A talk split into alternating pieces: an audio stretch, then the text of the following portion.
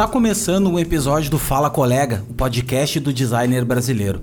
Eu sou o Léo Becker e hoje eu converso com André Candeloro, da Ad Branding, designer de marcas e diretor de arte, que tem um trabalho impecável e de muito bom gosto. Bom, André, obrigado, cara, por ter tá participando aqui, né, do mais um episódio aqui do Fala Colega, que é esse podcast que, que eu tô produzindo com muito carinho e que nem eu tava te falando agora em off, que, que é para da voz, né, cara? A gente conseguir escutar a, a voz mesmo uh, de, de, colegas nossos e, e, e, pessoas que a gente respeita muito, pessoas que a gente admira muito o trabalho e não ter uma oportunidade de estar tá, tá ouvindo um pouco da história, né? E, eu gosto muito de, de, de, ouvir histórias, assim, então eu acabo fazendo esse podcast. Eu sei que é. Sei que quem tá escutando a gente uh, também curte muito e eu recebo muitos feedbacks positivos, assim mas principalmente eu gosto muito, sabe, pessoalmente, assim, de trocar ideia, de conversar, e, e graças à internet aí a gente pode estar fazendo isso para bem mais pessoas, né?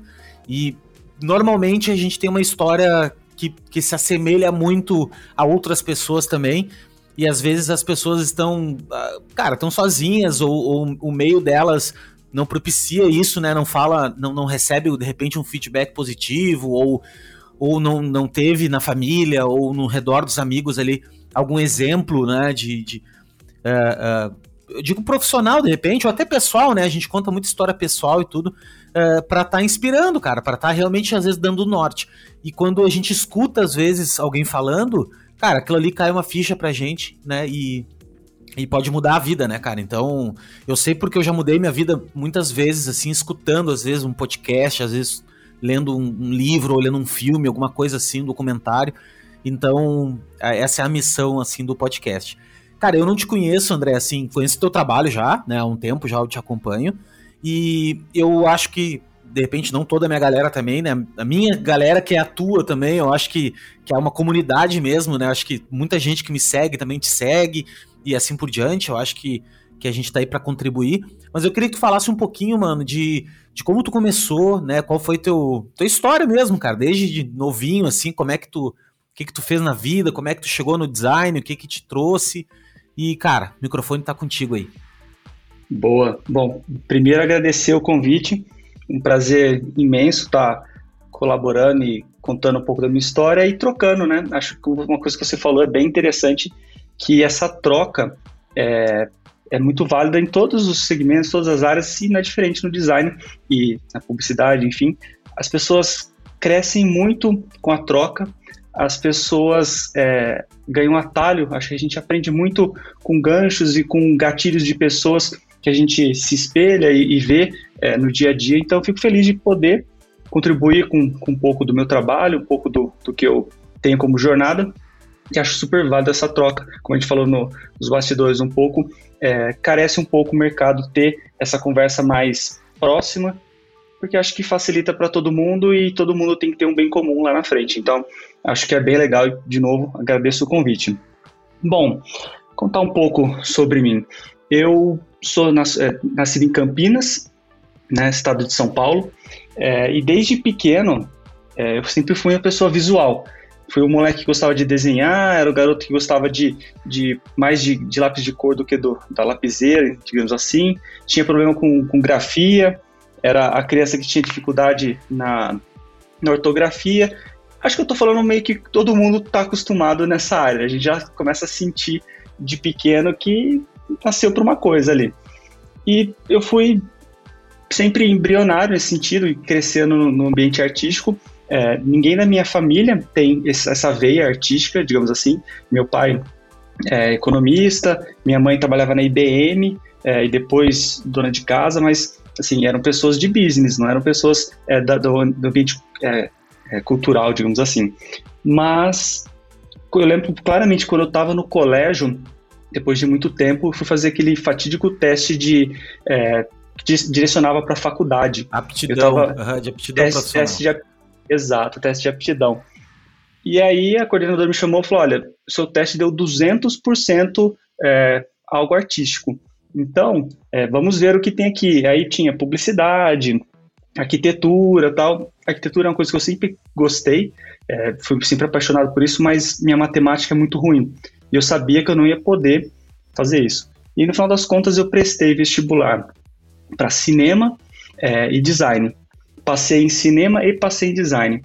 Cinema é algo bem mais artístico, eu lembro que era, era no Rio de Janeiro, eu teria que me mudar tal. E eu passei em design em Campinas, né, na PUC. Eu falei, quer saber?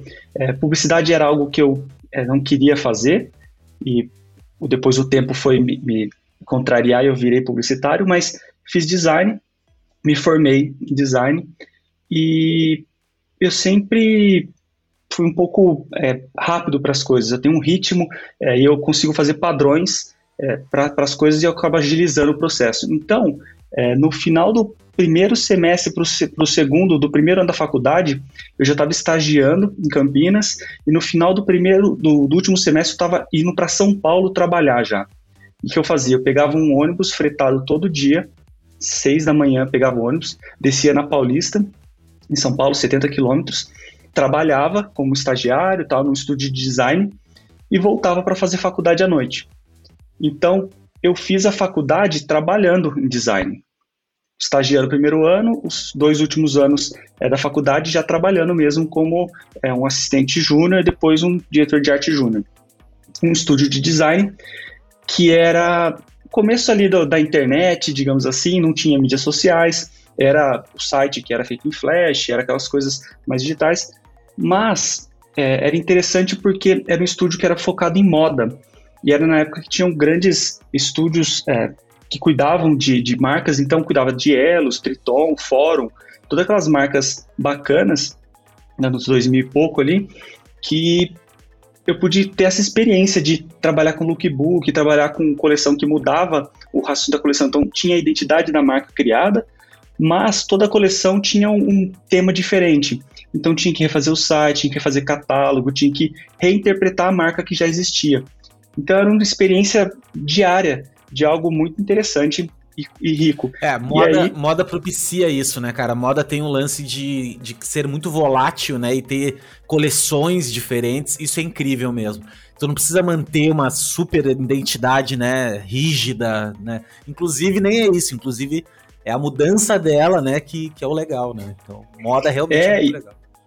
É exato, e ela tem uma, uma marca que ela tem que ter a solidez dela, mas ela tem que se reinventar toda a coleção. E a coleção inverno, verão, outono, e ela tem que se reinventar. E a gente faz isso para várias marcas e todas elas tinham que ter tons diferentes e tal. E no escritório de, de, de design chamava Graphic Construct, esse escritório. Tinha um tipógrafo, o Dui.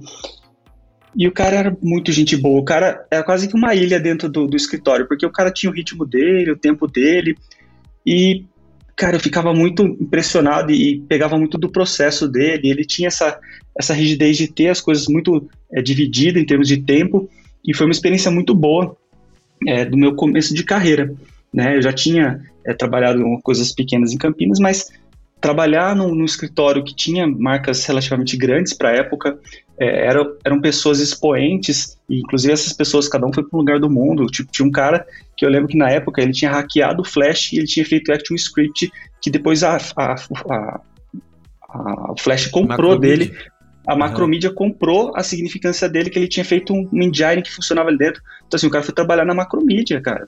Era um cara, tipo, gênio, assim. Totalmente e eu tive a sorte. De, é, e assim, era uma coisa que na época a gente não tinha muito acesso como tem hoje, né? De, a internet existia, mas não era como hoje, que você consegue ter tutorial de tudo, o YouTube estava começando, então você não tinha essa abrangência de conteúdo. Então eram pessoas expoentes, eu tive a sorte de estar próximo de pessoas que, que fizeram isso em design, é, na parte de, de programação e tal.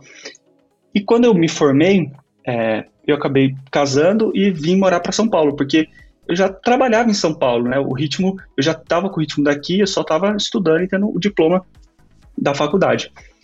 Quando eu vim para cá, fiquei mais um tempo no escritório e eu recebi um convite para ir para publicidade. E aí veio a história do eu não quis fazer publicidade, mas é, a publicidade paga muito melhor, é, principalmente naquela época, e sempre pagou. É, e falei, poxa, nessa hora. Segue pagando. e, e continua pagando, assim que mudou continua um pouco nesses últimos mais. tempos. Tempos deu uma mudada, a gente não viveu na época da, do Mad Men, vamos falar assim, que era uma época. Mas ainda assim tem salários discrepantes com a realidade. Então, recém-casado, Falei, bom, vou para publicidade. E foi uma, uma, jornada muito interessante também, porque eu entrei de novo é, como é, um, um, diretor de arte júnior, digamos assim, e saí como um diretor de criação, praticamente, é, depois de 14 anos na publicidade. Desse tempo eu fiquei praticamente todo esse tempo, 13 anos e pouco, em um único, uma única agência, e é a W Macan, a agência, uma agência grande da publicidade super do mundo. Enorme. Do, uhum. Super enorme do mundo. Inclusive, Mad Men é praticamente inspirado na Macan, é antiga. Então inclusive, é uma realidade. Era, é, inclusive eles falam, né? Eu acho. Exato, algum, falo, assim. Em algum episódio, né? Sim. Sim. Inclusive, depois eu posso contar. A gente tinha um dia que era o Mad Men Day, que a gente ia todos vestidos a caráter de Mad, mas enfim, publicidade e Fumava e bebia dentro, dentro do, da sala. Fuma, fumar não, mas beber sim. Ah, mas co coisas, coisas boas da publicidade. Mas então eu fiquei nesse tempo e a minha jornada aconteceu na publicidade por um longo tempo, fui evoluindo, crescendo, a gente sabe é, quanto insalubre é a publicidade, quanto tem que ter um ritmo próprio. E aí, final de 2019, e eu tô resumindo um trecho grande da minha vida, mas final de 2019. Não, não. Eu... E não tem pressa, cara. Tu pode contar detalhe por detalhe, tá? A gente tem não tem, não tem. Boa. De, depois, depois a gente fatia os três anos de publicidade. Não, não tem fatiar. O troço é, é, é assim. Vai, sai desse tem, jeito. Tem, tem tempo ali, viu? E aí, é, eu já tava, final de 2019, eu já tava, perdendo a palavra, tava de saco cheio é, da publicidade. Não tinha tesão mais de trabalhar, era, estava com uma conta é, de, de, um cliente grande há muito tempo, estava trabalhando no mesmo cliente que era Chevrolet, então estava há mais de, de cinco anos trabalhando no mesmo cliente, e aí tem o mesmo guide, tem a mesma fonte, tem o mesmo tom de voz, tem o mesmo é, padrão fotográfico, e assim, eu já estava cansado de verdade. E aí foi que eu peguei alguns trabalhos de freela, que a gente sempre tem alguém que precisa de alguma coisa, e normalmente identidade é algo mais prático de fazer, algum material gráfico menor, capa de disco de amigo, né? Tipo, sempre tem alguém em bar, banda, né? É, os aí... O Freela sempre anda com o cara, né? A Freela anda sempre acompanhando, né? A, é, e der, eu costumo dizer que se você der bobeira, você vai pegar trabalho, porque quando você tá trabalhando, alguém fala, ah, você sabe fazer, sabe? Faz para mim, e aí começa aí, vai acontecendo. Mas eu não tinha necessidade disso, né? Eu, eu vivia muito bem, CLT, muito tempo de carreira, mas a mão estava coçando, sabe? Vontade de, de soltar a mão e, e ter mais um ambiente criativo. Eu sempre gostei de, de ter esse. criar, me propor, desafiar. E aí eu falei, bom, vou fazer um, um perfil. Eu não podia fazer um perfil com meu nome, porque na época, é, enfim, trabalhava numa agência grande, não, não caía bem ter um perfil profissional com meu nome, então eu criei a de brand. É, e eu costumo dizer para muita gente, eu gastei cinco minutos para fazer o nome, gastei sete minutos para fazer o logo e tá tudo certo, porque era só para ter um perfil. Eu não precisava fazer algo para depois o trabalho por si só iria contar a história. Então, se tem a primeira dica do dia é não gaste tempo na sua identidade, gaste tempo trabalhando. E aí comecei a publicar trabalho que eu já tinha. Aí eu senti que eu tinha um pouco mais trabalho de arquitetos, falei, poxa, acho que vou fazer alguns trabalhos fictícios de arquiteto para ter um volume aqui. Fiz, e comecei a deixar rodar. Peguei um que tinha é, engajado bem e impulsionei. Ah, deixa eu ver o que acontece se eu impulsionar. Fechei dois, três trabalhos. Aí falei, pô, não preciso mais impulsionar, vou começar a trabalhar. E aí começou a rodar, girar um pouco, e eu trabalhava é, ainda muito na, na agência, ainda estava trabalhando, e eu falei, poxa, eu tenho tempo, não tenho tempo para trabalhar nos freelas de verdade. Eu trabalho de madrugada, sabe? Eu trabalho quando eu saio, já saia cansado de um dia inteiro de trabalho claro, né, desgastante. Tem uma, tem uma banda, uma banda mental, né, cara, que esgota, né, cara? Não tem jeito. Sim, e, e assim, mesmo tendo prazer em fazer, estava cansado, mas eu tinha um limite muito claro de trabalhos, eu não podia expandir a minha operação, digamos assim. Só que chegou um momento, eu comecei a ter muito orçamento, muito trabalho, muito pedido, comecei a aumentar o, o valor para não pegar os trabalhos, continuei pegando, Aí chegou um ponto que eu falei, porra, eu trabalho 10% para mim e tô ganhando quase o que eu ganho na, na agência. É, o que será que acontece se eu ficar 100% trabalhando para mim? Aí aquilo me já deu um estalo, falei, poxa, acho que pode acontecer. Isso, na verdade, eu abri o, a de Brand 2017, ali no finalzinho. 2019, eu já estava no ano 2019, foi o pior ano da minha vida de trabalho. É, o escritório mudou de lugar, eu levava duas horas para ir. O meu chefe, tá, eu já tive chefes que, que eram complicados, mas ele era muito difícil, era fisicamente é, desgastante.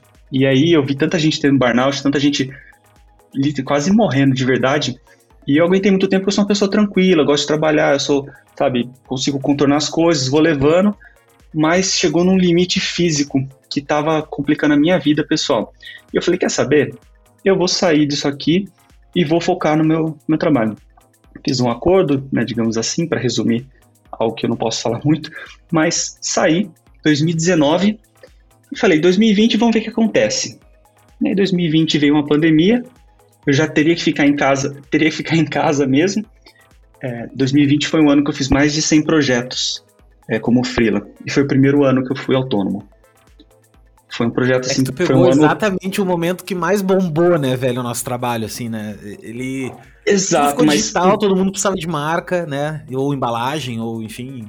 Sim, mas poderia ter dado muito errado, porque eu não tinha noção nenhuma de mercado é, propriamente dito. Eu não tinha um ano inteiro como autônomo, eu não sabia como podia acontecer. É claro que eu tenho meu pé de meia, sair é, da, do trabalho com, muito, com grana para poder ter essa comodidade, mas deu muito certo, sabe? Quando eu vi, tava rolando, acontecendo, e eu tava meio que aprendendo, jogando o jogo. É, lógico que tem skills que me, me ajudaram muito é, da época de publicidade, então entendo de mídia, sei mais ou menos do, do nosso, da nosso posicionamento em termos de mercado, é coisa que eu sempre falo na, na, nas mentorias que eu, que eu dou. É, antes de, de trabalhar, a gente tem que arrumar a casa, tem que se, se, entender como que a gente se coloca, e aí depois começar a jogar o jogo, que é o trabalho. Né? Eu vivo de mostrar o meu trabalho e é o que eu foco. Então, de 2020 até aqui, eu ainda tive uma evolução pessoal e profissional, que eu comecei com identidade, agora já tem embalagem, é rótulo, já tem um pouco mais de entrega na minha esteira, digamos assim, Começo de 2021, fui convidado pela Doméstica para é, gravar um curso de identidade visual. Eles estão expandindo a plataforma brasileira e aí bastante gente legal também está nesse processo, né? O, o Gui, o, o Rafa da, de Portugal, tem muita gente nesse processo. E é um, uma coisa que aconteceu muito rápido, se eu for parar para pensar profissionalmente para mim, que me dediquei 100% no começo de 2020, tudo tem acontecido muito rápido e eu estou assimilando e aproveitando tudo isso. É que, cara, na verdade aconteceu rápido, porém. É eu tava conversando ontem com, com o Vitor Vaz e a gente tava falando é, sobre isso, assim, de estourar e tudo mais, né? E, cara, na verdade, não é que foi rápido. É, tu tá plantando já há bastante tempo, né, cara? Tu, há anos tu vem plantando. O que aconteceu foi que, cara, brotou, tu entendeu? Brotou, assim, tipo, tu botou atenção na, na tu, tu botou atenção no teu trabalho, tu já tinha o background, tu já tinha os skills e, e a coisa acontece, entendeu? Então, é, parece ser sorte, né? Parece que, ah, não, pô, pois é, mas olhando de fora é muito claro, assim, é muito. Parece muito óbvio, né? Porque deu certo. E hoje, cara, tu trabalha sozinho ou tu conecta pessoas contigo no, no, na, nos projetos? Eu tenho. Como é tu opera? eu opero sozinho, e aí é uma parte que eu não indico dentro da loucura que eu tenho feito, é porque o ritmo que eu tinha na agência, ele foi desgastante e foi, é, a gente chamava na agência de ralar o cu na ostra, que é ganhar, ca calejar para sofrer e aprender a lidar com as coisas. Então, às vezes, caía uma campanha às 8 horas, descer, sair e falar, amanhã a gente conversa e levanta uma campanha. Então você aprende a fazer algo de, um, de uma noite para outra, da noite para o dia, levantar uma campanha, fazer peça e montar uma apresentação. É difícil? É. Vou falar que é legal? Não é, mas a gente aprende. Então, nesse processo, como você falou, eu fui é, aprendendo e tendo skills ao longo do tempo que hoje me proporcionam trabalhar dentro desse ritmo sozinho. Então, quando eu falo que em 2020 eu fiz mais de 100 projetos, é, foi um, imagina isso da agenda, dividido por todos, tendo começo, meio e fim de tudo. É, é difícil, mas eu consegui administrar e tenho conseguido. No fevereiro, março de 2021, nesse ano, eu peguei um escritório é, físico do lado de casa, e do lado quando eu digo eu vou andando, assim, mas é só para sair do, do, home office, digamos assim. Então eu, tenho, eu, eu saio para trabalhar, eu tenho um escritório.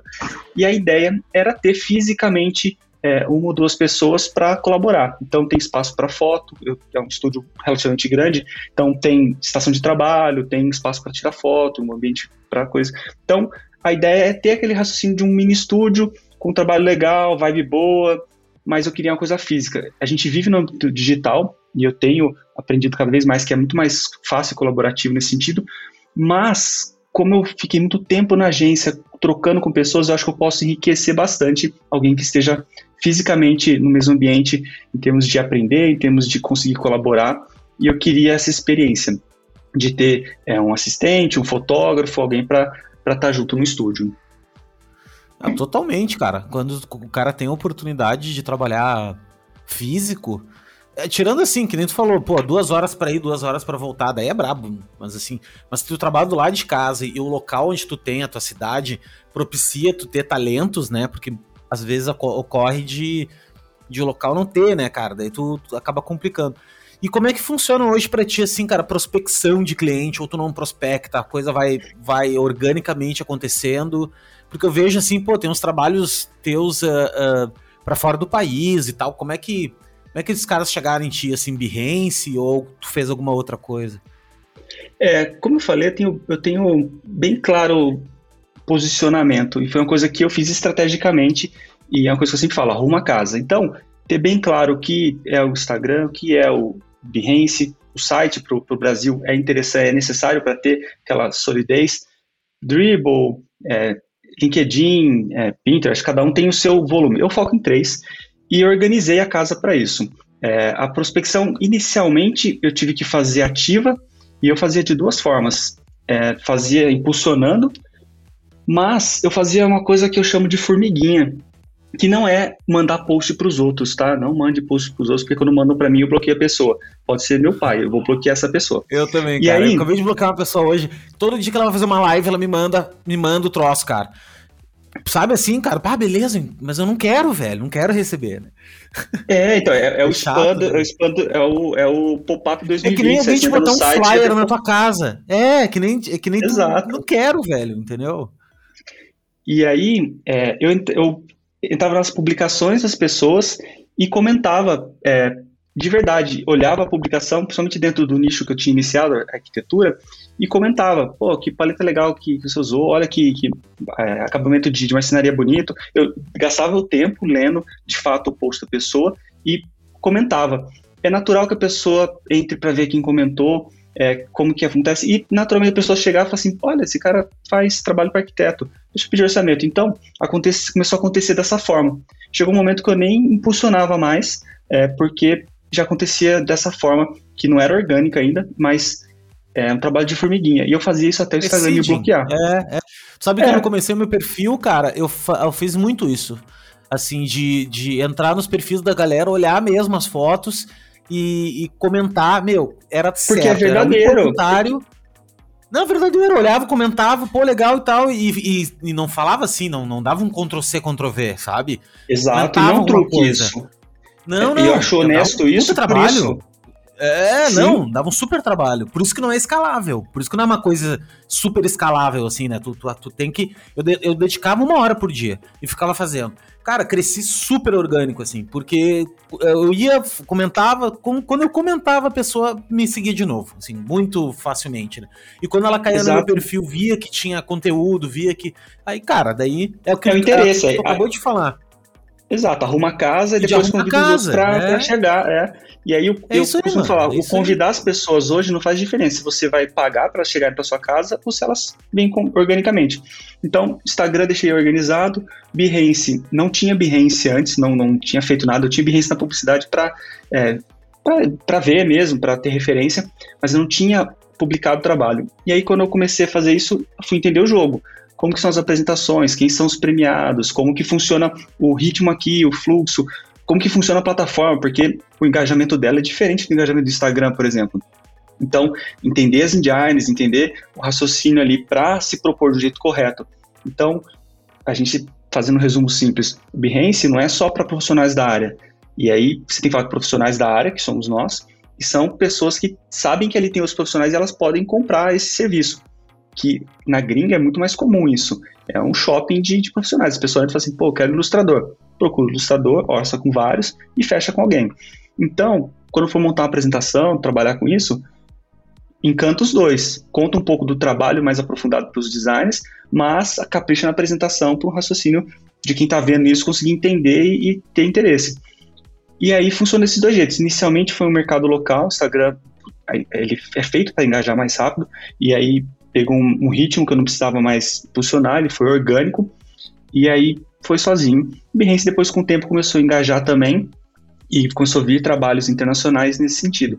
Então hoje eu não tenho uma preocupação com prospecção. A prospecção acontece de forma passiva é, e eu até tenho um, uma coisa que eu falo que são meus protocolos.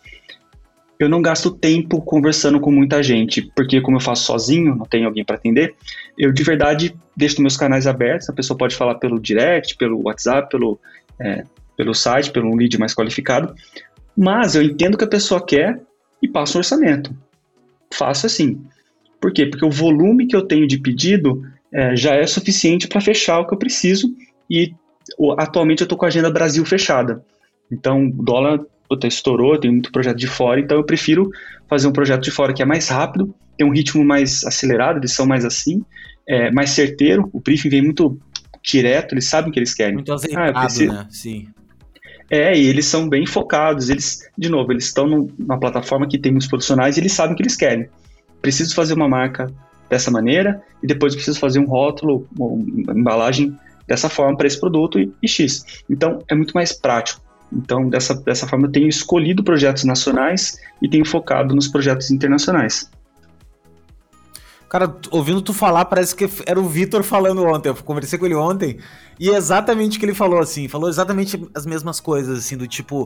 Uh, essa coisa do não ter tempo para falar. Tipo, cara, não manda, não, não fala com o cliente, cara. Não consegue falar com o cliente, entendeu? Tipo, Exato. fala assim, por exemplo, ah, cliente tem um, um pré-briefing lá, alguma questão assim, já fechou Sim. o trabalho, já. Aí beleza, aí volta e meia fala, e é, e é de vez em quando, assim, que ainda, que mas, ainda tem esse Mas tem um. Mas tem uma coisa do, do. Não vou falar que é feeling, mas é uma coisa que a gente percebe é, com a intenção que a pessoa vem perguntar pra gente. Isso a gente já consegue perceber.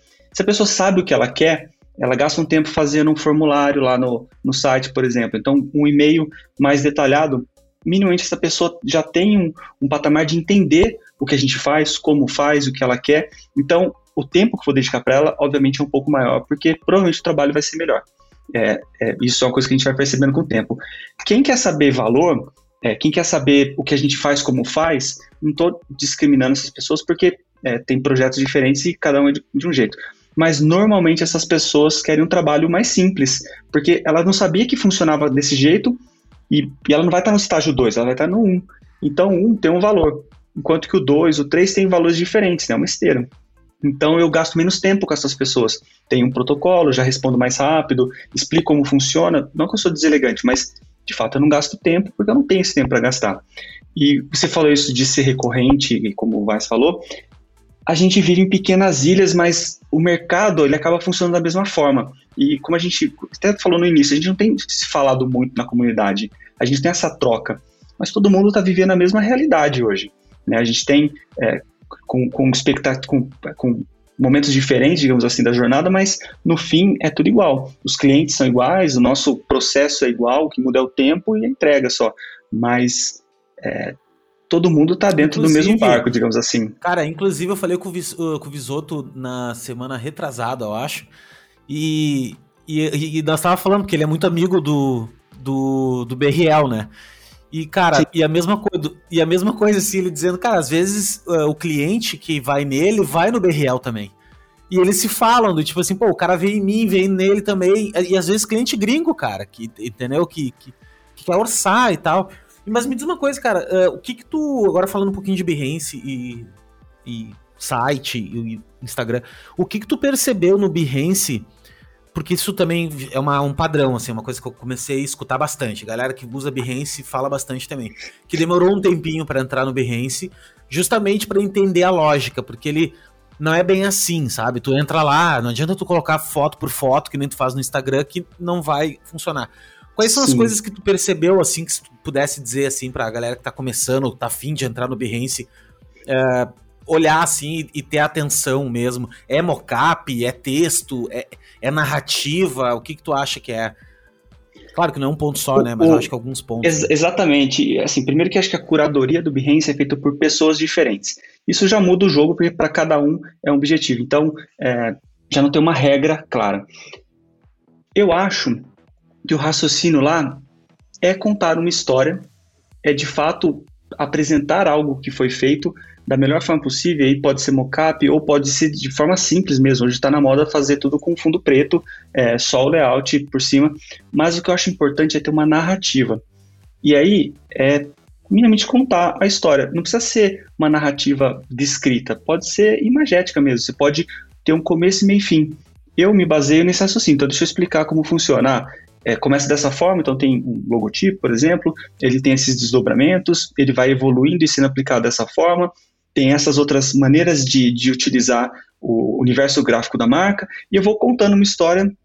É, eu tenho o hábito de contar um pouco maior, eu percebo que pode ser um pouco menor, o ritmo mesmo mais curto, é, e em termos de, de, de ter uma estilingada, digamos assim, é receber um selo. Né? Não vou falar que isso não muda o jogo, porque muda.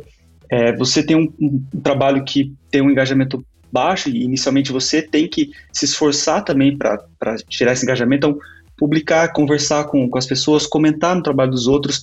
As pessoas se sentem confortáveis quando você é, dá o like lá, né, que é o, o, o, curtir, e aí você comenta alguma coisa, por exemplo. Naturalmente ela entra para ver quem fez isso, quem falou.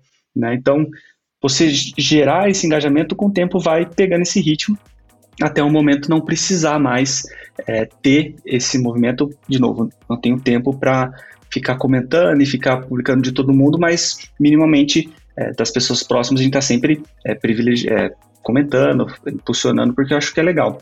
Mas o Behance, ele tem o seu tempo mais demorado. Então não, não, não se preocupem se você não ganhar o selo hoje, não ganhar amanhã. Eu levei um ano do meu trabalho postado para ganhar o selo depois começa a ter um engajamento melhor. Mas mesmo assim não é uma certeza, a gente não sabe se o trabalho, tem tantos trabalhos incríveis que a gente vê e fala, cara, esse trabalho, esse projeto não tem selo. Tem tipo, sei lá, 50 mil visualizações e não tem um selo esse negócio. Por quê?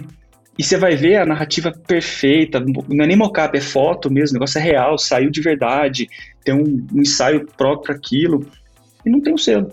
Então, não tem um, uma regra esse jogo. Um parâmetro, acho... né? Não é um algoritmo, né, cara, que faz a. a... Tipo assim, ah, com o número tanto de likes uh, vai chegar e vai ganhar um selo, né? Não, não tem esse esquema, é uma curadoria, né, cara? É, um, é, é uma coisa que, uma coisa que, deu, né?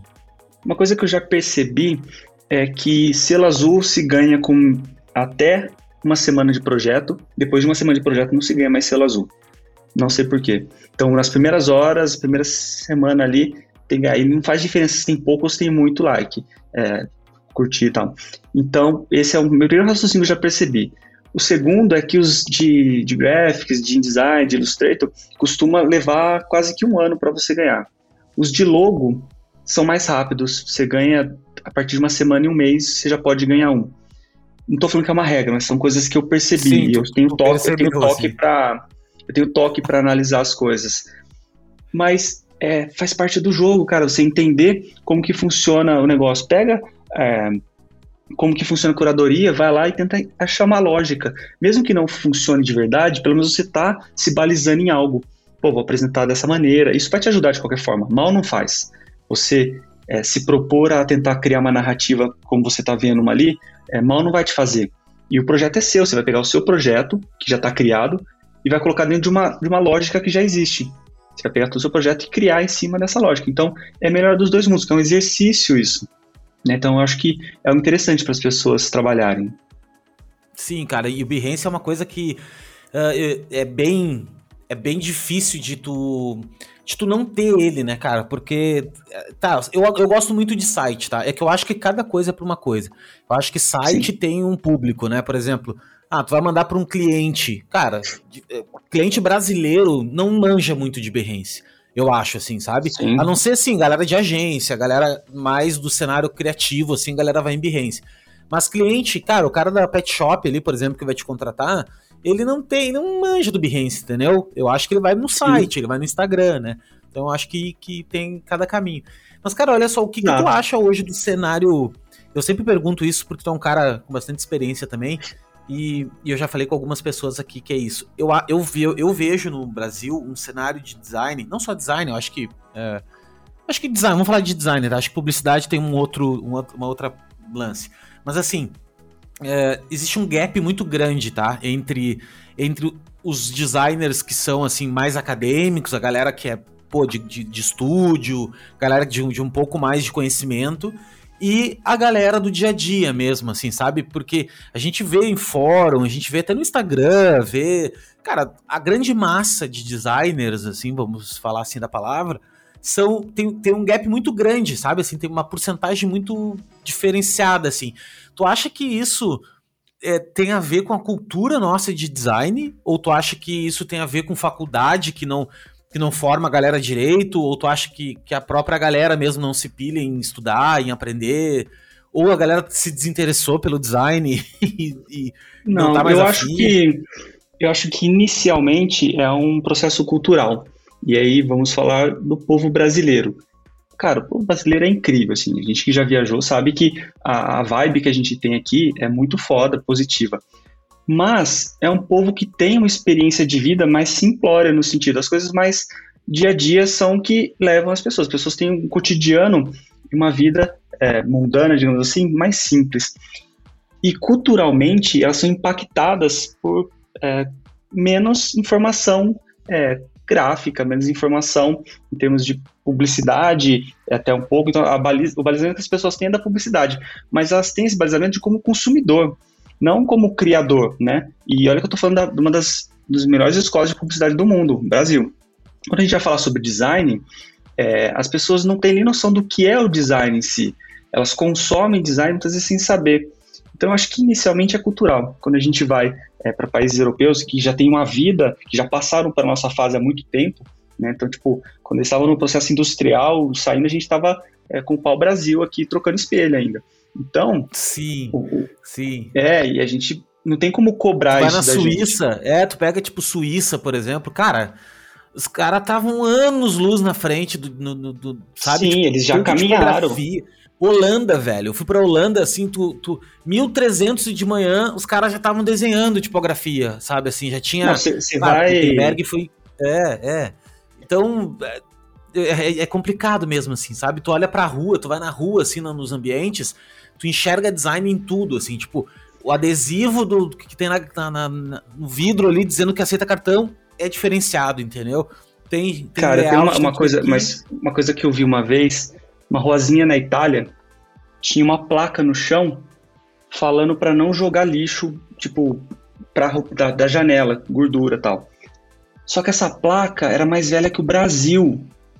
A placa estava no chão de uma ruazinha da Itália. E eu olhei para o negócio e falei assim: cara, eles estão treinando há muito tempo mais que a gente. Então, é, é um jogo que a gente não pode cobrar das pessoas. E aí, quando a gente vai para o profissional, a gente tem a formação, obviamente, é, tem pessoas que entendem diferente, tem gente que prefere um processo mais acadêmico, tem gente que é mais autodidata, e aí não é uma avaliação, cada um tem o seu jeito, e eu já trabalhei com pessoas, meu, incríveis que não tinha nem é, terceiro ano formado, digamos assim.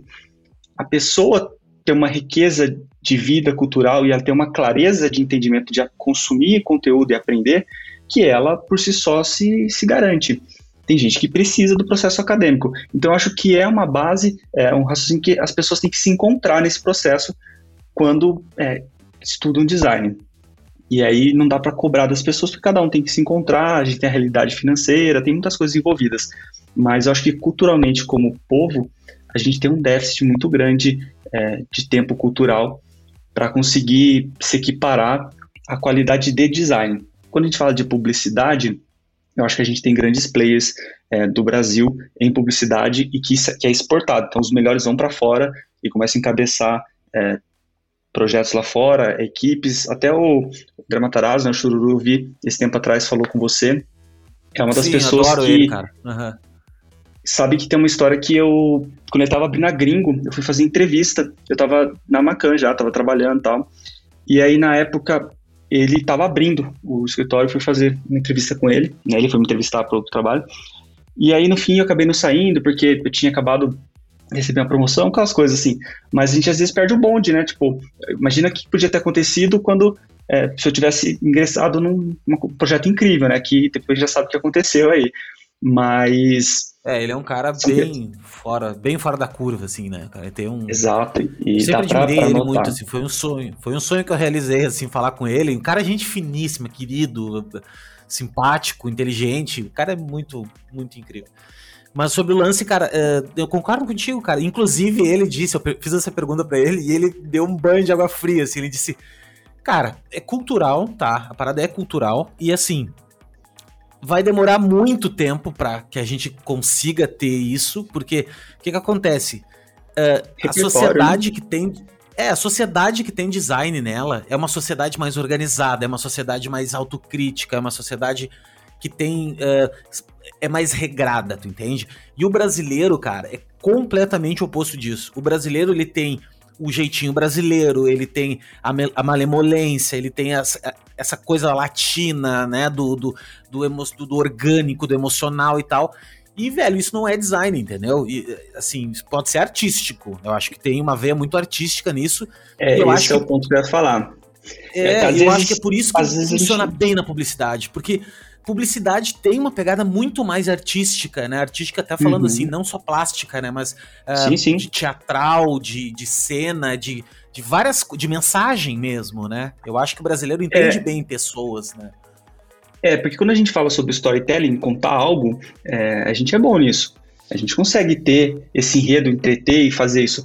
Só que dar uma linguagem apropriada para isso e ter regras de design mesmo. A gente não tem escolas de design no sentido de como a Alemanha, a Rússia tem. A gente não tem uma Bauhaus, a gente não tem uma, uma escola de design com histórico nesse sentido. A gente tem a brasilidade, né? A gente tem a xilografura, né? A gente tem coisas mais naturais Sim, do meio um, é, artístico. É, Sim. E, então, a gente, de fato, quando a gente fala que vai demorar para chegar, eu penso que a gente não vai chegar. Por quê? Porque a gente não tem uma, uma estrada pavimentada para isso. E talvez nem precise ter. A gente nem é, sempre não, não tem a cobrar de, A gente não precisa é. cobrar de todo mundo que tem esse, esse, esse apelo é, de ter um design refinado, a preço uma, uma estética. É, isso. Não, a gente, talvez a gente não precise ter uma escola é, dessa maneira. Não quer dizer que a gente não precisa fazer um bom design, que a gente, como profissional, não pode contribuir de alguma maneira para isso. E acho que aí tem é, grandes expoentes digitais hoje co é, colaborando para isso, né? Tem pessoas é, enriquecendo a comunidade é, para que, que a gente consiga crescer de uma certa maneira. Não, total, cara. E a gente não precisa ter tudo helvética. A gente não precisa ter. Ah, ai, não. Não, não, não, não seria nós, entendeu? Eu acho que não seria nós. Mas eu acho que sim, a gente precisa treinar, sabe? Assim, uma das minhas missões, assim, eu, eu trabalho com criação também, passei por várias coisas, já tive. Enfim, minha carreira é bem longa, assim, bem. Sempre empreendendo, sempre tentando, sempre fazendo. E nos últimos tempos, nos últimos tempos não, eu comecei a resgatar a minha história um pouquinho e eu comecei a minha história com design uh, através da música eletrônica, fazendo um site. Eu tinha um site de música eletrônica, isso em, cara, 2000, 2000, 2002, eu acho, 2003, que eu fiz ele no front page, tudo em HTML, que eu, cada página eu tinha que trocar, enfim, é, mas eu gostava disso já. E, e eu, então eu sempre gostei de mídia, sempre gostei de ter um veículo, sempre gostei de, de propagar, de, de, de uh, registrar, sabe? Sempre gostei disso, assim. E daí, cara, foi, o design entrou para mim por ali, pelo web design, eu também peguei a época do Flash, peguei a época de... Fazia tudo no Photoshop, depois cortava e animava e... E é, foi incrível isso. Não era nem o Photoshop, né? Era, era o Photoshop da Macromedia, né? O Fireworks. É, era o Firework, exatamente. E, cara, foi incrível, uma época incrível, assim. Foi, foi... Na verdade, eu tava conversando com outro amigo meu também esses dias, que era o seguinte: a internet tá muito chata hoje em dia. A internet. Cara, eu ia falar, a internet... eu ia falar exatamente isso. É, cara, eu digo a, questão estética, a questão de produção web, assim. Meu, tá chato, velho. Tudo é igual, cara. cara. Quando a gente pega, quando a gente pega gringo, naquela época, o que era feito naquela época com a tecnologia que tinha, e óbvio que, que tinha tecnologia boa e tal, hoje é, seria difícil fazer. As pessoas não têm esse raciocínio de, de conseguir montar algo tão complexo ao mesmo tempo é, fluido e, e, bonito de ser visto. É, fazer um, um, é, um, formulário que você tinha prazer de fazer, porque o, o motion eu, eu do negócio era pensado. Ele é, ele é ótimo de fazer quiz. Eu falei para ele, cara, tu era ótimo de fazer quiz, porque... Cara, os quiz absolutos. Não, e assim, aquele lance de tu clicava no negócio, vinha outro vídeo, aí, eh, assim... Uh, não tem cabimento, Mas entendeu? Isso... Daí a internet hoje virou, virou, Mas virou isso tem a ver chata. com... Mas isso tem a ver com uma coisa que eu acho que atrapalha o, o âmbito profissional, porque é um ritmo que foi feito pro, pro dia a dia, né? é muito fácil, muito rápido a gente receber informação e as pessoas têm consumido isso de uma forma é, muito ágil que você nem dá valor naquilo. Então, você tem que só mostrar algo e a pessoa passou pelo, pelo conteúdo de uma forma rápida, digamos assim. Quando a gente pegava antes, a experiência era muito maior e muito melhor. Você gerava algo é, propriamente mais profundo, porque tinha uma significância para a pessoa, ela de fato gastava um tempo que ela não tinha muita, muito lugar para estar tá ali. Agora não, cara, você pode estar tá vendo um vídeo legal pra caramba e você está esperando o próximo, que vai ser mais legal. E aí você fica nesse fim infinito de, de feed, porque vai vir um mais legal, vai vir um melhor. Então você não tem um apreço pelo conteúdo. Eu levo isso para o âmbito profissional. É muito fácil as pessoas terem conteúdo hoje, seja de qualquer nível, eu não estou qualificando bom ou ruim, mas é tão fácil que elas nem dão valor para o conteúdo que elas estão recebendo muitas vezes. A dica que ela recebe é muito é uma pílula do dia que, ok, aprendi isso mas quanto de fato ela vai ter que gastar energia, como a gente teve que fazer, para aprender um software, ou para aprender uma técnica de, de design, para poder de fato ter uma qualidade ali. Isso é uma realidade que a gente não tem hoje, porque o consumo é dessa forma. E não tem como cobrar isso das pessoas que estão vivendo nesse mundo. E aí vem um pouco da significância. Se a gente não tem é, um repertório de vida como lá fora tem, e você aprende isso desde sempre, não acho que hoje as pessoas vão aprender isso de uma forma fácil no Brasil. Por isso que eu falo que a gente não vai aprender. É, o gasto de energia, a vontade tem que ser muito maior para você sair do, do ponto de inércia e sendo impactado por pequenas coisas diariamente, pequenas dicas. Pô, tenho várias dicas aqui, eu já sei fazer tudo. E as pessoas saem cagando regra. Você vê pessoa é, brigando por coisa boba, muitas vezes em termos de design. Você vê pessoas questionando pessoas que já são famosas, que fizeram história no design, porque se acha qualificado para falar: pô, esse logo é feio. Fizeram redesign do logo e eu achei ruim. Tá, mas qual a relevância que você tem. É, você sabe como foi o processo, tem, tem coisa por trás que a gente não tem controle aqui. Então, eu acho que a cultura hoje e o, o ritmo e o movimento que tem acontecido com as mídias achata para baixo as coisas, sabe? Não leva para cima. A menos que você Isso queira que de fato. Isso que eu ia te perguntar, já engatando assim no teu raciocínio, uh, como é que tu enxerga o design hoje, assim, nesse terreno uh, cada vez mais esmagador, assim, né? Porque a gente a gente olha um Behance, claro, cara, é legal. A gente pega um projeto, a gente faz um recorte do projeto, né? A gente tem um, um espaço-tempo dele ali, né? Ah, tá aqui, ó, tá, tá, apresentado. Mas a gente sabe que não é isso, né? Isso não é a realidade de uma marca. Vamos falar um pouco, né, de marca agora. Uh, Sim. Ela, ela, ela tem que andar, né, cara? Ela anda durante o tempo, assim. Como é que tu enxerga isso hoje, cara? Pela velocidade de coisa que a gente tem que fazer, pela, pela quantidade de, de, de plataformas que a gente tem que produzir. É, como, é que, como é que tu enxerga é isso assim, cara? Como criador, né, como uma pessoa que vive de design e cria isso para outras para clientes, é, me preocupo bastante com isso porque a gente está num dilema, a gente está trocando asa em voo, né? Porque as coisas estão acontecendo ainda. Então, se amanhã tiver uma outra plataforma, as pessoas tiverem que se adequar a sua marca a ela, essa marca tem que ser só motion, ela vai só funcionar animada, como que vai funcionar?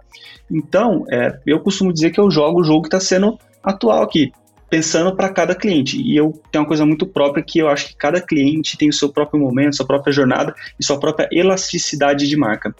O quanto deve ser criado para cada cliente, o quanto ele necessita naquele momento ou no momento futuro, e aí tem um briefing para isso. Eu tenho que entender qual que é o, o raciocínio dele de crescimento, quanto ele quer é, evoluir nesse sentido.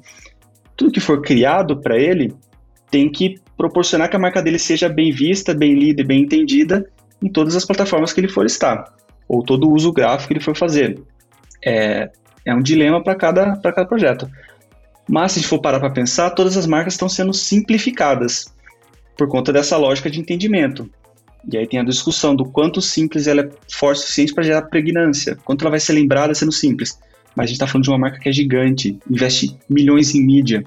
Não estou falando do meu cliente menor que tem uma fachada e um papel timbrado, sabe? É quando a gente fala sobre empresas e marcas, é desleal a gente fazer comparação de marca que tem investimento de mídia muito grande e tem é um repertório de uso de marca e ela foi pensada, planejada para ter uma adequação só com cor, só com uso reduzido. É, o Itaú, Enquanto por que exemplo, marca... que é uma marca, é a marca que mais gasta dinheiro, eu acho, em publicidade, em tudo, né? É, tu não tem como comparar o Itaú com, sei lá, com a, com a padaria do seu Zé ali, por mais que seja um puta de uma padaria, tudo mais, linda, feita por. É, é complicado, assim, mas eu vejo, cara, eu vejo um dilema que a gente tá passando de verdade e eu vejo assim, cara, que se uh, isso, se os algoritmos, se a inteligência artificial não acelerar rapidamente, eu acredito que vá, tá? Eu acho que já tá se caminhando para isso. Nós, nós designers, cara, a gente vai tomar uma ruim, assim, sabe? Nesse sentido, assim. Porque.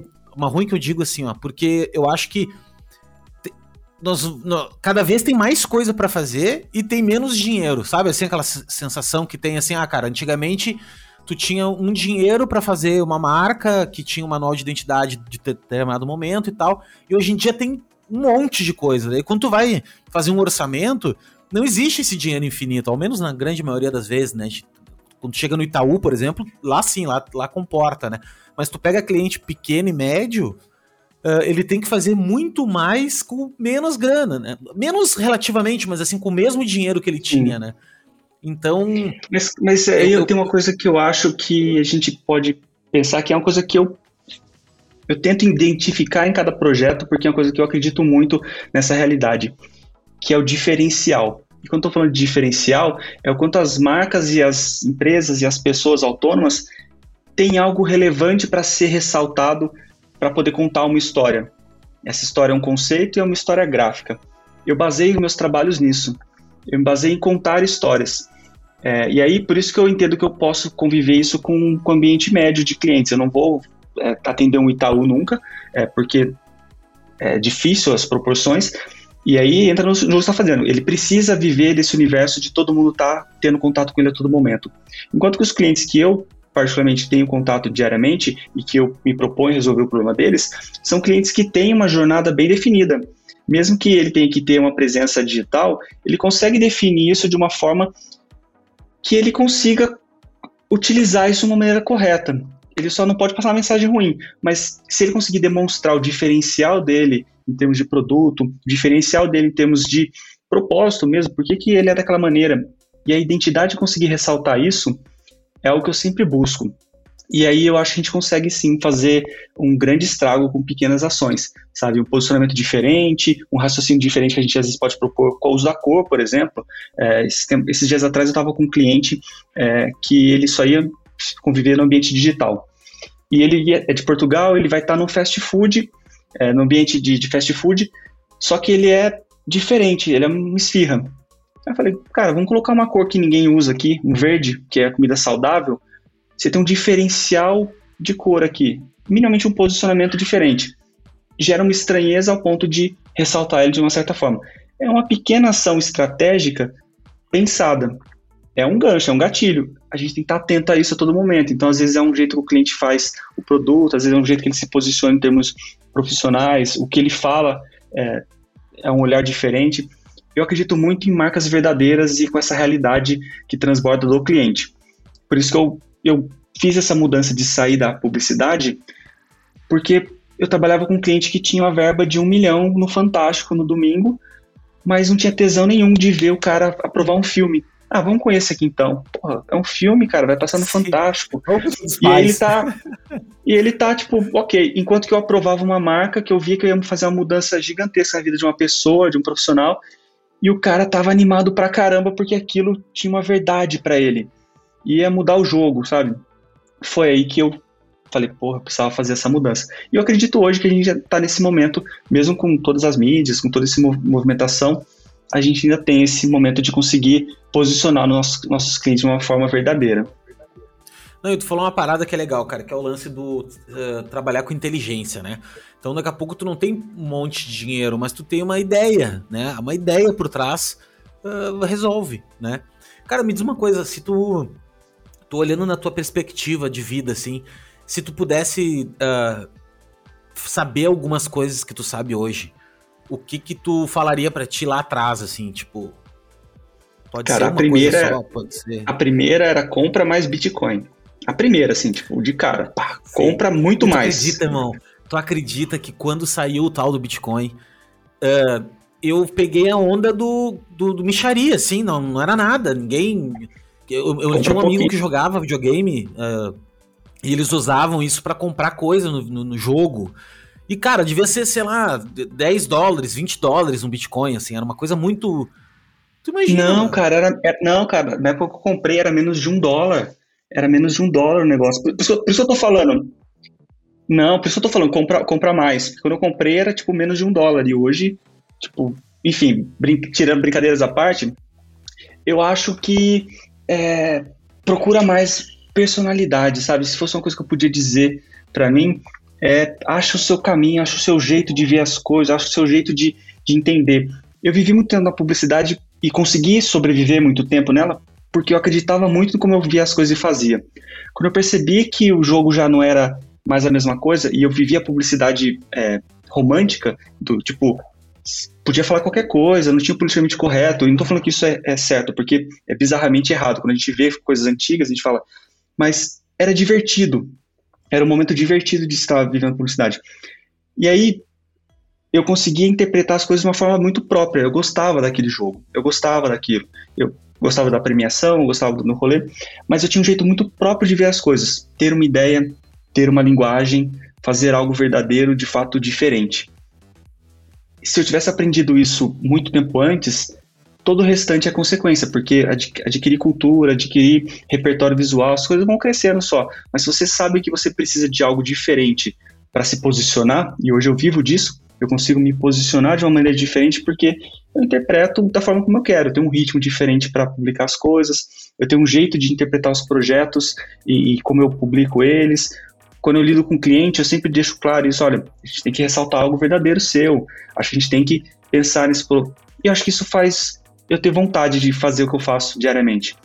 Então, se eu tivesse encontrado isso antes, eu teria vivido mais tempo prazerosamente, que é o que eu tenho vivido hoje. Eu tenho prazer de acordar e, e começar um projeto e fazer pesquisa, descobrir uma coisa nova, sabe? Eu, eu vivo esse jogo. Eu gosto de encontrar algo e falar, caramba, não tinha pensado nisso ontem, eu não sabia disso. Agora que eu sei, isso com isso vai ficar legal. E aí você começa a perder noção de tempo, perde noção de fome, sabe? Quando você está tão envolvido numa coisa, Sim, você tem flow, né, vontade de fazer. Tá flow. É, que nem quando você é criança, você tá brincando e na hora que você vê, passou o dia. Você fala, caramba, passou o dia, tô contente. Só que isso velho, né? Isso no nosso dia a dia se eu tivesse, descobri, eu tivesse aprendido isso antes, eu tava muito mais tempo feliz. Cara, tu falou uma parada. Eu, eu sou suspeito a falar porque eu vivo essa vida assim, de para mim há bastante tempo. E nunca fez sentido outra vida, na verdade, assim, né? Mas eu digo uma coisa que, que tu falou tudo, assim, e eu demorei um bom tempo também. Eu acho que eu acho que eu aprendi isso há pouco tempo.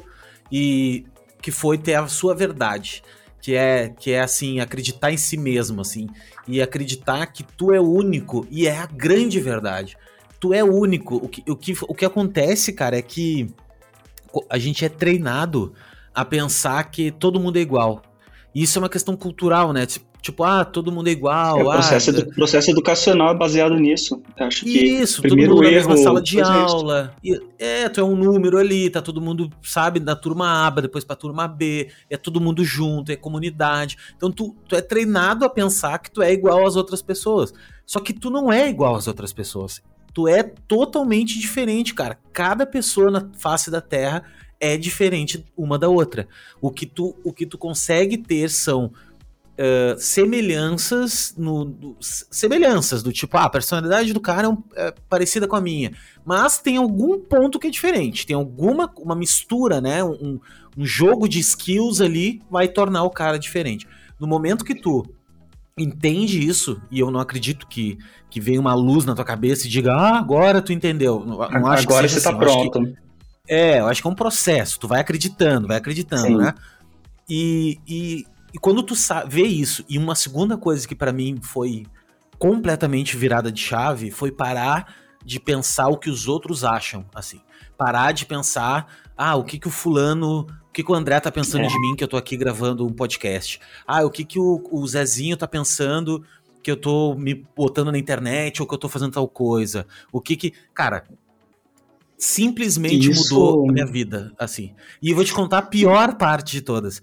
A pior parte que é, é que as pessoas que tu conhece, teus amigos, pseudo-amigos, conhecido, família, o caramba, são essas pessoas que te, que te bloqueiam. Não é o desconhecido. Porque o desconhecido não te conhece, cara. O desconhecido, ou ele te, te, te não fala contigo, né? Não te dá bola, ou o cara vem, pô, e aí, Léo?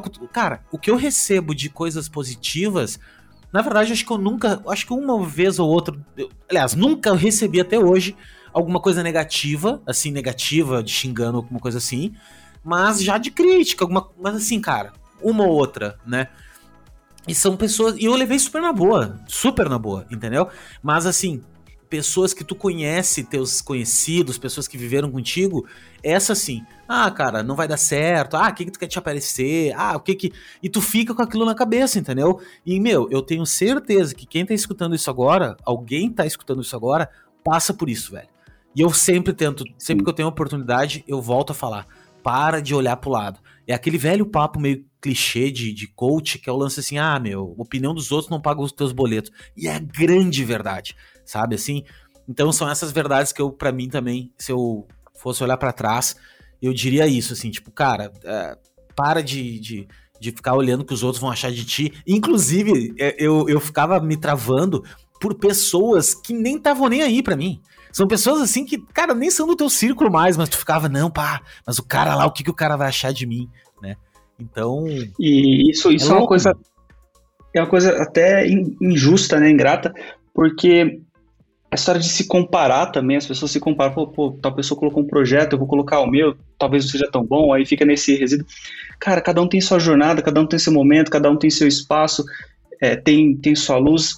Não se preocupa com o que os outros vão achar, é, se você é um bom ou mau profissional, ou se você está fazendo aquilo para chamar atenção. Só faça. É, é, o seu dia a dia, é você que vai dormir com, com sua consciência ali e vai ter a tranquilidade.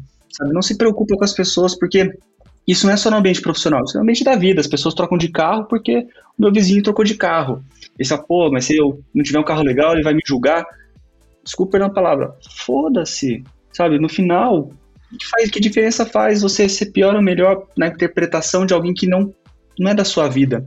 Então, é, quando eu falei sobre felicidade, quando eu falei sobre ficar contente fazendo o que eu faço, não quer dizer que eu sou melhor ou pior que alguém fazendo isso. É porque eu me encontrei fazendo isso de uma maneira que me deixa feliz, sabe? E quando eu falo sobre sermos diferentes e pensar de um jeito diferente, é porque eu penso de uma maneira de acordo com a minha bagagem cultural, com a minha bagagem de experiência, minha vida me trouxe até aqui.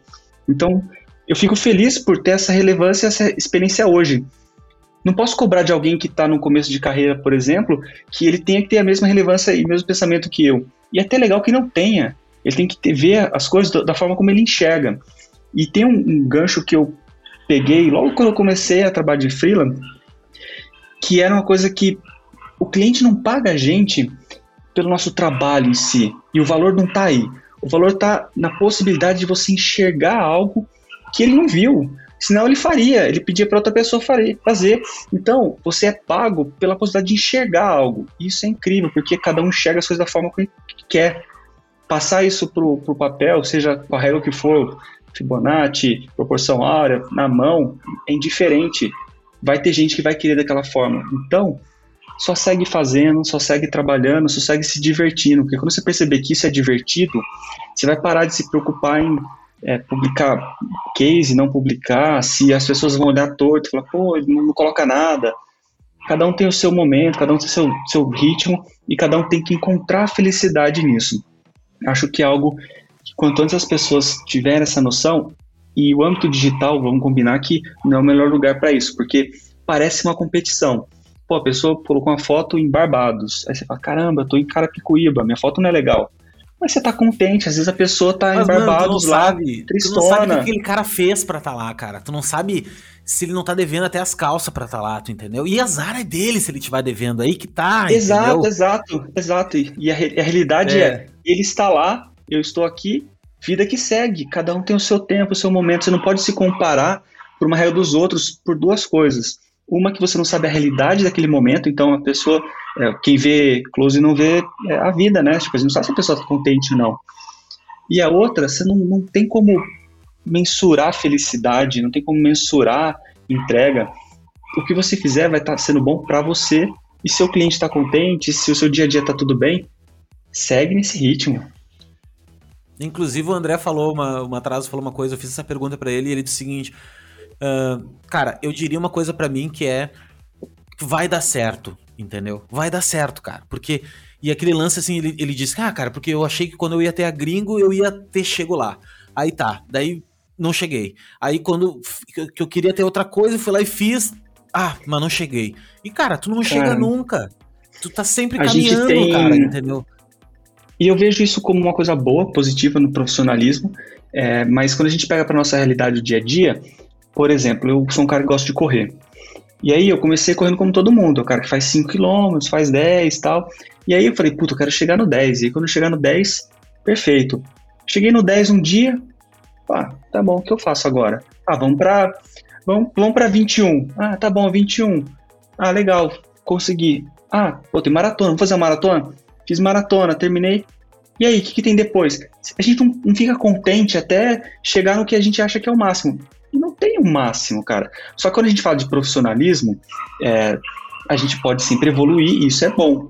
É, correr também é bom, a gente sempre pode crescer. A gente só não pode transformar isso em um jogo que transforma isso em algo ruim, que é inacessível, algo inalcançável, você não tem a felicidade, porque a felicidade está em conquistar aquele ponto. Cara, eu quero muito ganhar um selo. Trabalha para isso, como? Trabalhos melhores, se dedica mais na apresentação, pesquisa, entende, faz. Ganhei um selo, a jornada foi legal pra caramba. Ganhou o selo, eu tô dando só um exemplo, ninguém precisa se cobrar com isso, mas ganhou, você vai falar, e se eu ganhar outro, o que, que vai acontecer? Você vai querer isso, porque é natural da gente querer mais. A gente só não pode colocar obstáculos que a gente não pode passar agora e atrapalhar o nosso processo. Então, sempre coloque metas. E eu fazia isso quando eu trabalhava na publicidade e faço isso hoje. Quero terminar o ano é, com um show, com canes. Pô, quero, porque como eu vou fazer isso? Trabalhando, é o que faz eu acordar de manhã, ir lá e aguentar é, chatice pra caramba para tirar um job legal fazer ele acontecer e depois apresentar bem. É isso que, que eu me proponho a fazer. E a gente tem que ter essa ambição profissional sadia. Não se comparar com alguém e falar, pô, o cara já chegou lá e eu não. Não, não é isso. Ele, quanto tempo ele está pedalando para chegar lá? Eu não sei. É, pode, o cara pode estar tá 10 anos antes que, que eu começar a fazer, ele tá lá. E eu falo, pô, ele chegou. Eu não. Então não, não seja injusto com, consigo mesmo nesse momento. Consigo, né? E uma coisa que eu comecei a perceber depois de velho, cara, é que. Mais velho, né? Não sou o cara velho. Mas é que assim, ó. Quando, por exemplo, eu quero comprar uma coisa, tá? Ah, eu quero comprar uma cadeira, não chutar uma coisa. Tá, beleza. Ah, tô, tô louco pra comprar uma cadeira. Comprei uma, uma Herman Miller. É. Ah, quero uma Herman Miller 10 pila, tá? Quero, quero, quero, quero. Ah, vai ser maravilhosa a minha vida depois que eu tiver essa cadeira, porque a cadeira tem 16 regulagem, porque vai ser quando chega a cadeira, naquele momento que chegou, mudou já o que eu quero de novo. Sabe assim? Exato. A, a, natural. A cadeira já não é mais o, o tão legal, assim. E, e, só que assim, quando tu é mais novo, tu não nota isso. Ao menos eu não, nunca notei. Uhum. Então eu sempre ficava no, pô, agora eu quero isso, agora eu quero. Agora o, o seguinte, eu mais velho agora, eu continuo querendo as coisas, sabe? Só que, eu, só que eu fico mais tranquilo. Eu penso assim, ó. Não, cara, eu vou, eu vou curtir um pouquinho aqui, porque daqui a pouco vai vir, velho. Daqui a pouco vai vir, sabe? Assim, é uma questão, assim. E o que tu disse muito, assim, do, do caminho, né? Do tipo, cara, ó, eu quero ganhar um, eu quero ganhar um, um selo. Eu vou curtir o dia a dia. Cara, ó, eu vou, eu vou ter. Vou, vou botar uma programação que em dois meses eu vou ganhar um selo. E todos os dias, pô, vou curtir o dia, cara. Ah, vou fazer, vou fazer esse mocap legal, vou ficar um dia fazendo um mocapzinho aqui para ficar legal. No outro dia eu vou. E não só pensar no selo, porque o selo por selo não é nada, cara. O selo pro selo é uma. Né? É, acho que esse é o, a grande sacada da vida, né, cara? É, é o lance, porque. Presente, né? Quando você pega esse exemplo, por exemplo, e aí você, puta, se dedica no mocap, Cara, você vai ter que estudar luz e sombra, você vai ter que ver quanto ele é real ou não, vai ter que ver se ele tá de verdade na perspectiva correta, você vai criar o um mockup ou não, você vai clicar, você vai aprender pra caralho nesse processo. E aí quando você chegar no selo e falar assim, cara, eu tenho selo agora. Só que você tem uma jornada que te leva a outras coisas que vão além desse selo, por exemplo. E aí isso vai te galgar para você ter o primeiro cliente internacional, por exemplo. E aí é um desafio que talvez você não tenha, mas você conseguiu por quê? Porque o mockup tá do caralho, porque o cliente viu aquilo, não é só o selo que, que te fez ter aquilo, mas é a jornada que você fez para ter aquilo. Então a gente tem que aproveitar o momento. Às vezes a gente não percebe isso, é o que você está falando, e a experiência vai fazendo a gente ter essa sensação. Quanto mais situação positiva a gente se colocar e tentar no dia a dia perceber isso, mais sentido faz. A gente precisa ter sentido para fazer as coisas. Pô, por que eu estou virando a noite para fazer um projeto para um cliente que está cagando para mim? Enquanto que, pô, eu tô fazendo um projeto legal pra caramba, que faz ter realidade com o que ele quer, achei uma solução bacana, tô estudando algo que eu não sabia para pôr em prática aqui. E aí você vê e fala, pô, projeto legal, tenho orgulho desse projeto. Vou colocar ele na rua de um jeito legal pra caramba. Então, é, a gente tem que se forçar a fazer as coisas por um objetivo, e esse é o motivo de ter um objetivo porque você se propõe a fazer algo. Porra, você acha que eu, quando eu fui fazer a primeira maratona, eu gostei de fazer um ciclo de seis meses, correndo quase que todo dia, comendo coisa que eu não gostava? Porque para mim a maratona era, é, dolor, pô, você tem, faz a maratona é Sim. é sofrido, cara. Fisicamente não é legal. Você termina e fala, pô, agora eu vou ficar tranquilo. Não, você quer dormir o dois ser humano dias. Não nasceu pra correr, né? 40, é, 40, 40 é, não, né, não é o, o, físico normal ali mas o dia a dia, o desafio de você se propor e chegar no final e falar, caramba, eu consegui. Mas por quê? Porque eu comecei um tempo antes, eu fui galgando tudo isso. As pessoas têm que ter essa realidade é, e parece estranho, mas eu me proponho a olhar é, Behance, olhar Instagram em períodos do meu dia. Eu não faço isso ser a minha vontade do dia a dia. Porque a gente, naturalmente, a plataforma é feita para a gente se cobrar nesse sentido. Não, Porra, cara, colocaram, eu, eu vou te falar. Colocaram... Total, mano. Eu parei de seguir, não segui não, mas eu ocultei quase tudo. E eu vou te dizer o seguinte, vou dar uma dica assim. Se tem alguém que você segue que te incomoda, te incomoda assim a, a ah, que o cara não segue o cara, meu, uh, silencia, tu entendeu? Porque assim, Sim. cara, eu faço isso. Tem, tem até profissionais assim que que são super queridos, são meus amigos e tudo mais, mas, mas que, cara, me, me gera uma sensação, assim, ruim, entendeu? Uma sensação de uma inveja, uma coisa ruim, ruim mesmo, assim, sabe? E eu fiquei pensando, cara, o cara não tem culpa disso, de, de eu sentir isso, e eu não preciso também passar por isso simplesmente silencia, sabe? Aí volta e meia eu vou lá, vejo. É, é do ser humano isso, cara. Não dá pra. Tanto é que se tu olhar aquele documentário. Uh, claro que é um pouquinho forçado, mas, mas tem muito a ver, né? Que é o Redes Sociais, aquele que saiu o último agora, sim, sim. explica uma questão fisiológica, né, cara, nisso, assim, né? Ele, que, ele mexe com... E que foi gerada, né? exato, cara. Então não, não, o... não sofra, né? Não sofra com isso, que a gente tá num, realmente num sistema, assim, né? E, cara, então... É, e a gente, claro. tem que, a gente tem que se prevenir de algo que a gente não tem controle consciente, que é isso que você falou.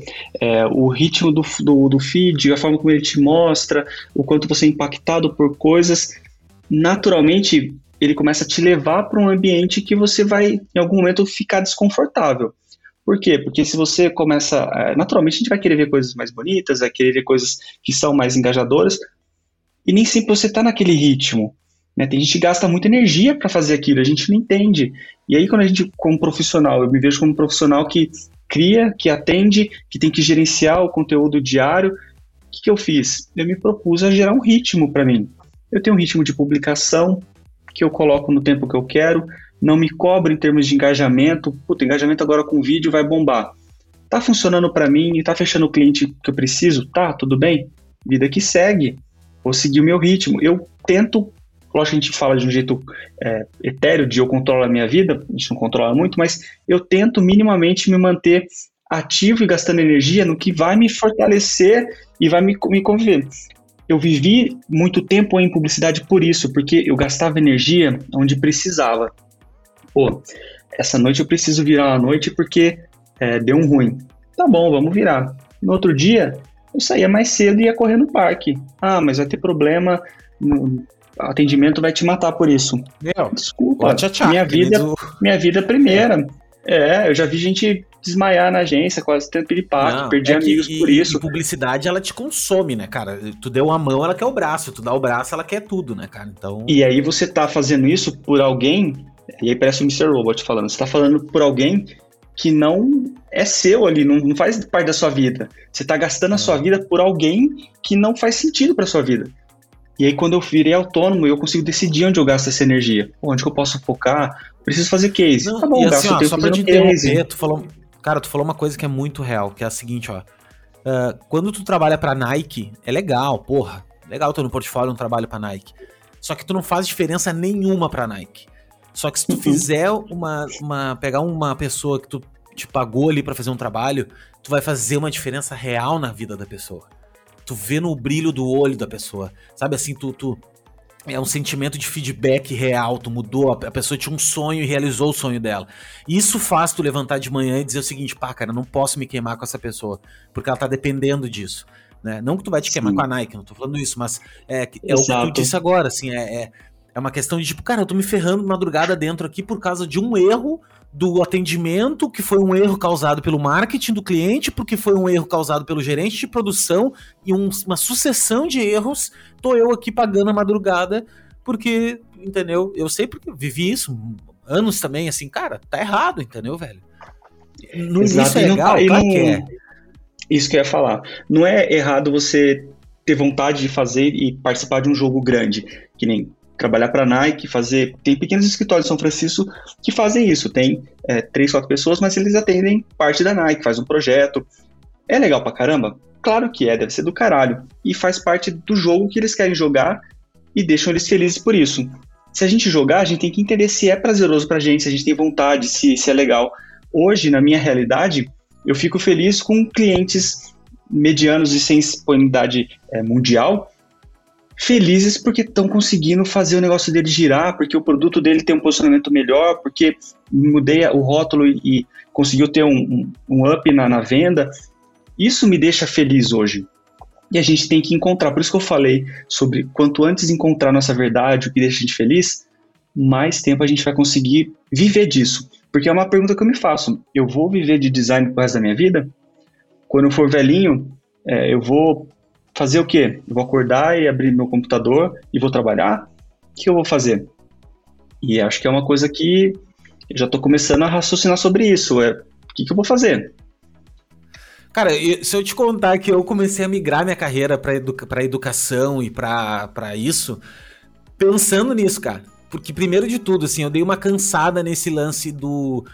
Dei uma cansada, assim, sabe? Quando tu dá uma cansada, tipo, cara, cansei um pouco, assim, de de repente, por ter vivido muito tempo empreendendo e cansa, né? De, cansa, isso é uma coisa cansativa.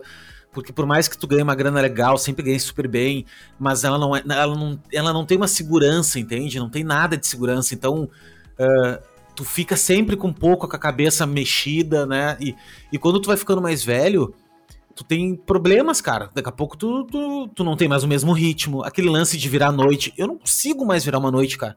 Se eu virar uma noite, eu fico dois dias mal, eu acho, depois, entendeu? Não tem mais aquele ritmo. E tem um lance também assim, fiquei doente. E aí, cara, o que, que eu faço se eu ficar doente? Quebrei uma, um, quebrei um braço, acabou, entendeu? Tipo, então tem algumas coisas que a nossa profissão, sozinhos, né? No tipo, ah, não tem um, um estúdio ou alguma coisa com mais pessoas, uh, gera um problema, né? Tem essa, esse drama de, de. E eu pensei muito na questão da escalabilidade, né? Hoje eu consigo chegar em mais pessoas uh, com menor esforço, né? Tipo, hoje eu tenho, pô, faço uma mentoria, por exemplo, cara, eu consigo fazer para mais pessoas, né, ao mesmo tempo, do que eu fazer um trabalho de um a um, né?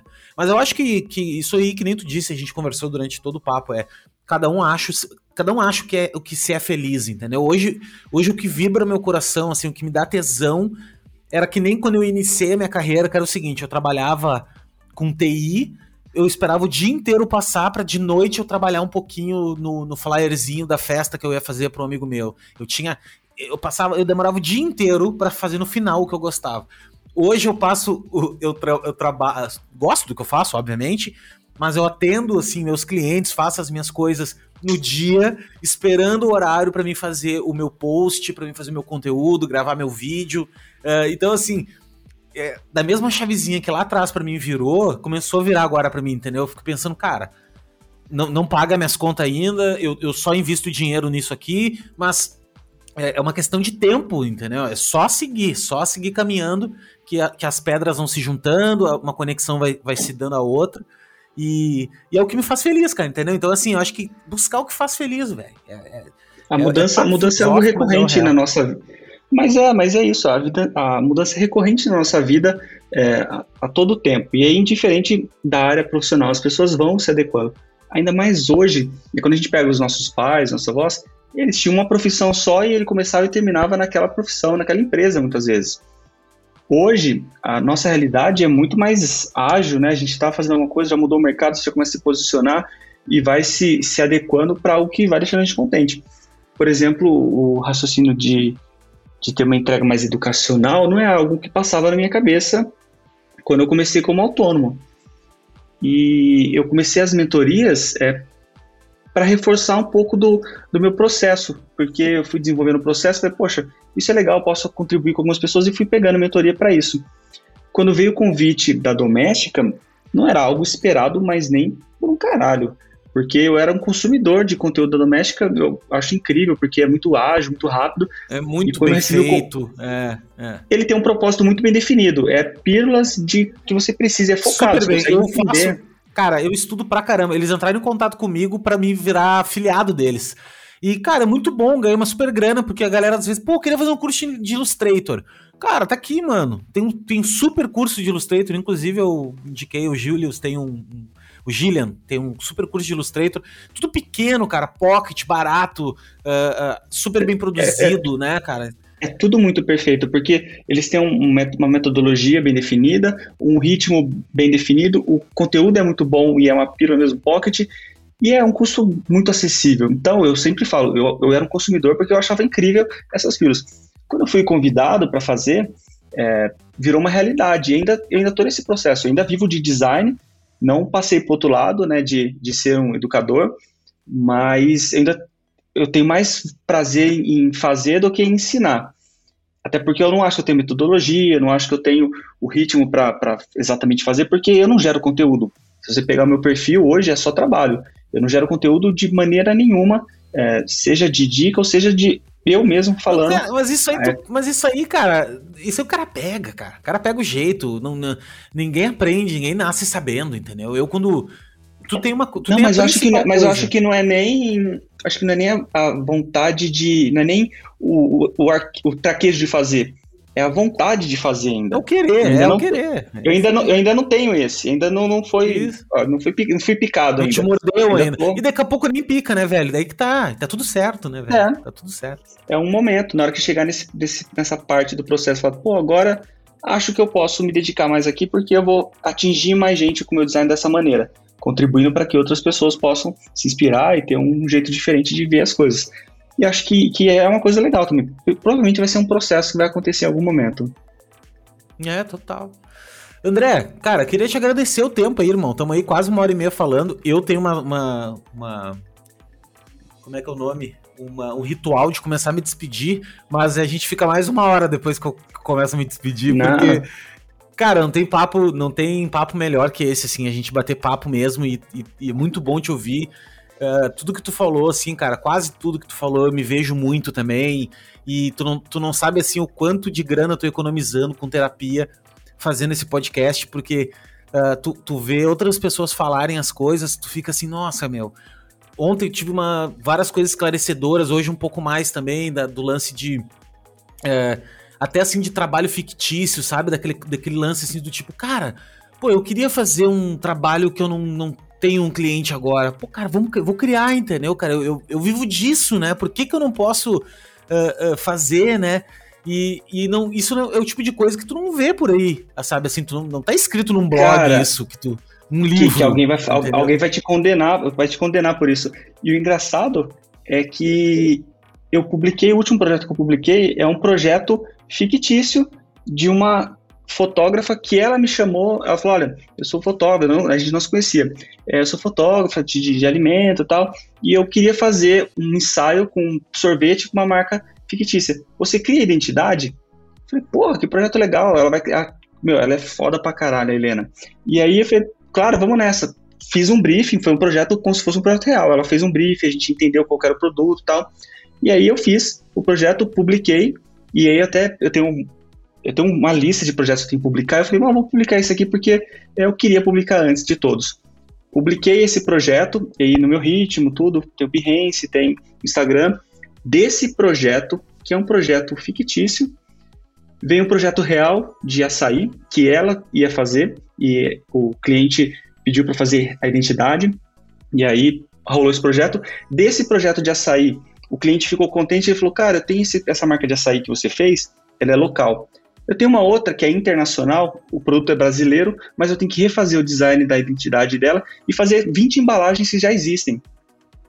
Cara, de um projeto que eu falei, porra, esse projeto é legal para fazer, fictício, vieram dois outros projetos, sendo que um é gigantesco projeto é projeto, trabalho é trabalho. O importante é você ter Pô, sua visão assim, ó, em cima daquilo. Cara, e a gente é designer, mano. A gente não é, é, Tu não tá ali dizendo que tu montou uma empresa que faturou tantos milhões. que Não tem nada a ver, mano. Uh, não interessa se é fictício ou não. O lance é o desafio criativo. Qual foi o desafio criativo proposto?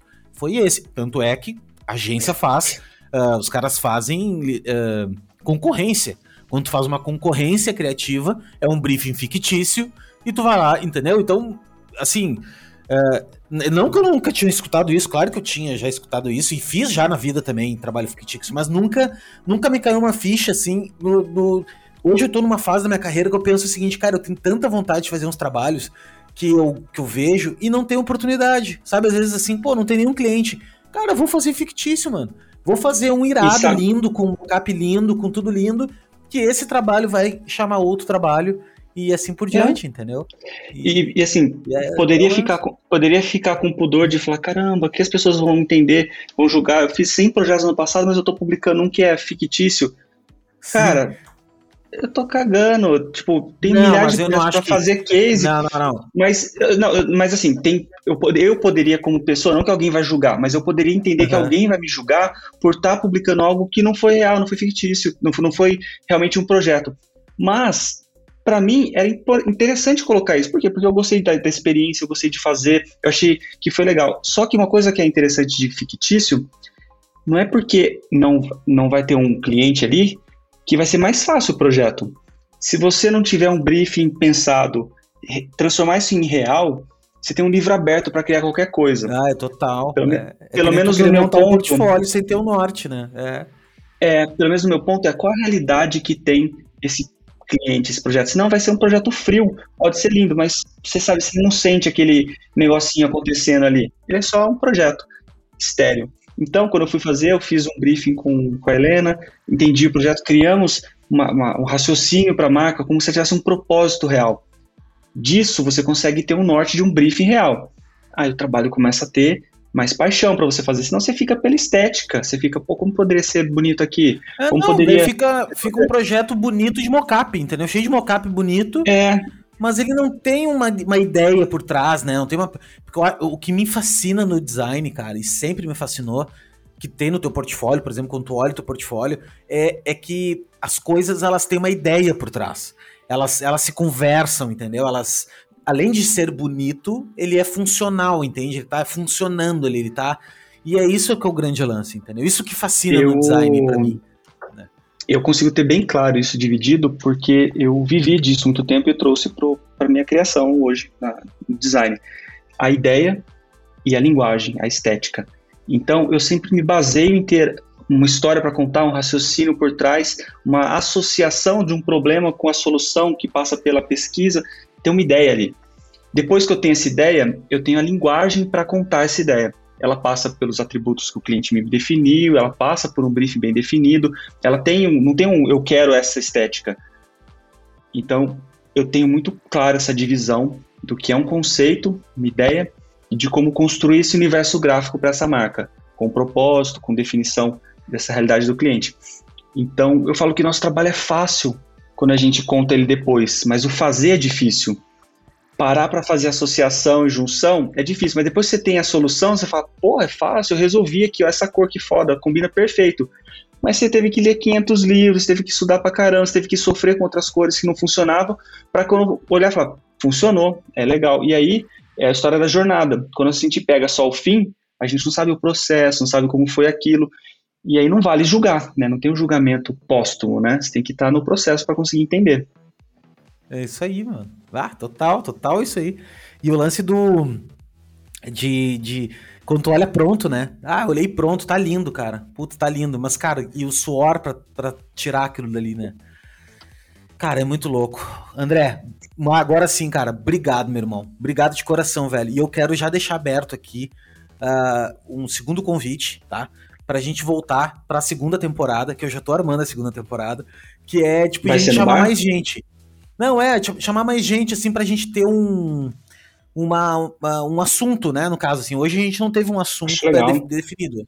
O assunto era tu, mas a gente levantar, a gente levanta com a audiência, ver com a galera o que que, pô, o que que a gente podia discutir e chamar pessoas complementares mesmo, chamar, né, outros outros designers, colegas, amigos nossos que que ou acho, amigos, acho super é, acho começar super a fomentar, legal. velho. É, acho aí, legal, cara, acho, acho que o raciocínio de abrir um Zoom aí, abre um Zoom com, com três, quatro pessoas legais falando e um monte de gente para acompanhar, é, acho que é enriquecedor isso. Por quê? Porque isso tem atalhos que a gente tem fortalecimento de coisas que a gente tá, que nem você falou, escutar alguém falando algo que eu faço me reforça a saber que eu minimamente estou no caminho certo.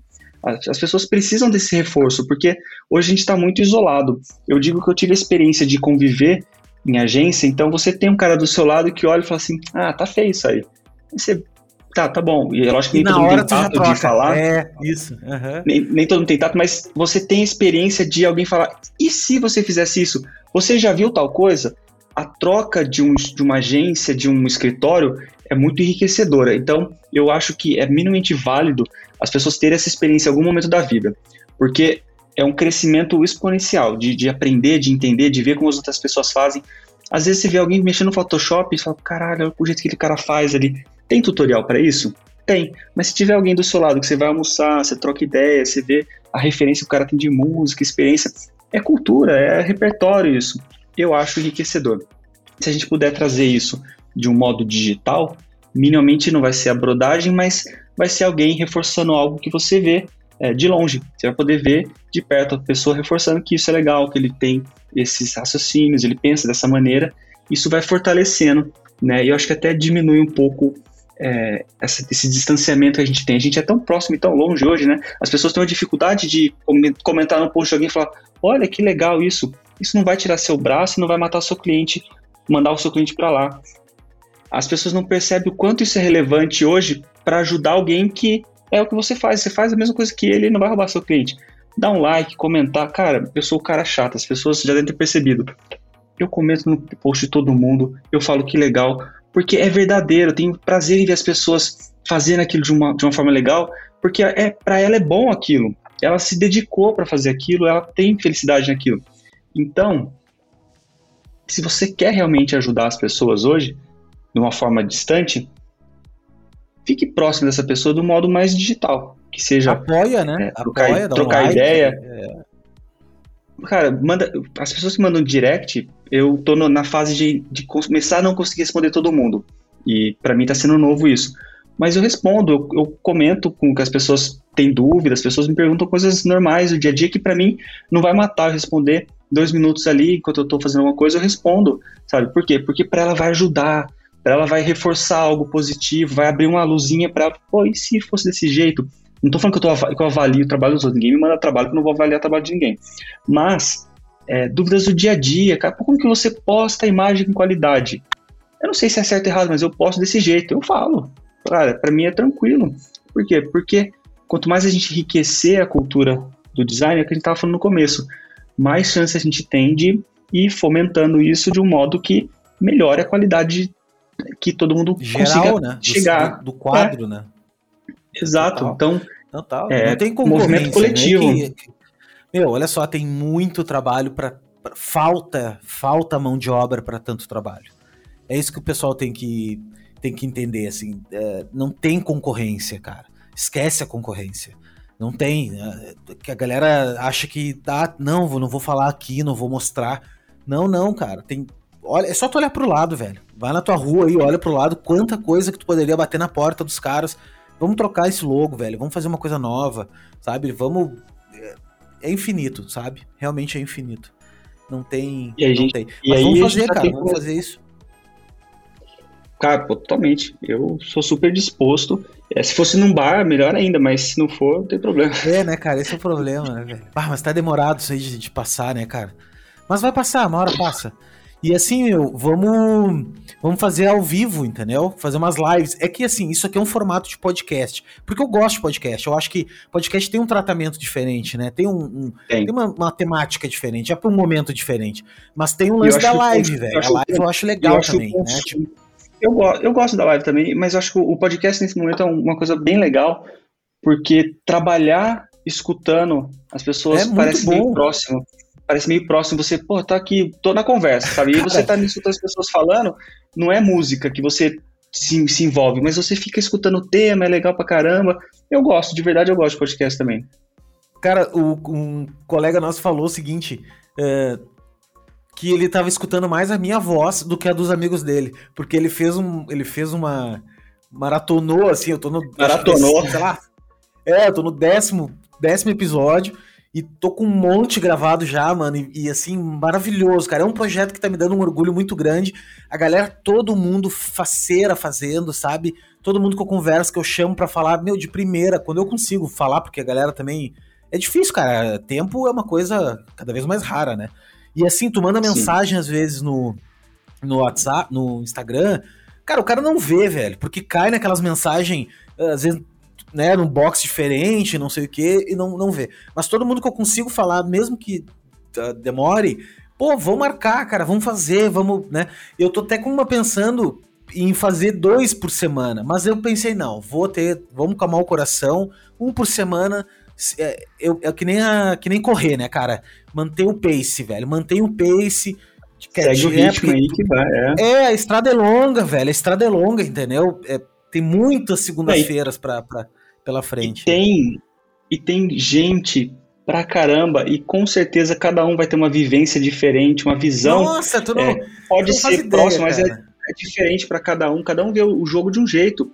E para cada um é interessante de uma maneira. Então, eu acho legal, e para você deve ter sido deve estar tá sendo uma experiência boa de ter esse convívio e, e falar com alguém sempre, né? Porque é, é algo louco, que. Cara. Eu, eu, eu tô me sentindo.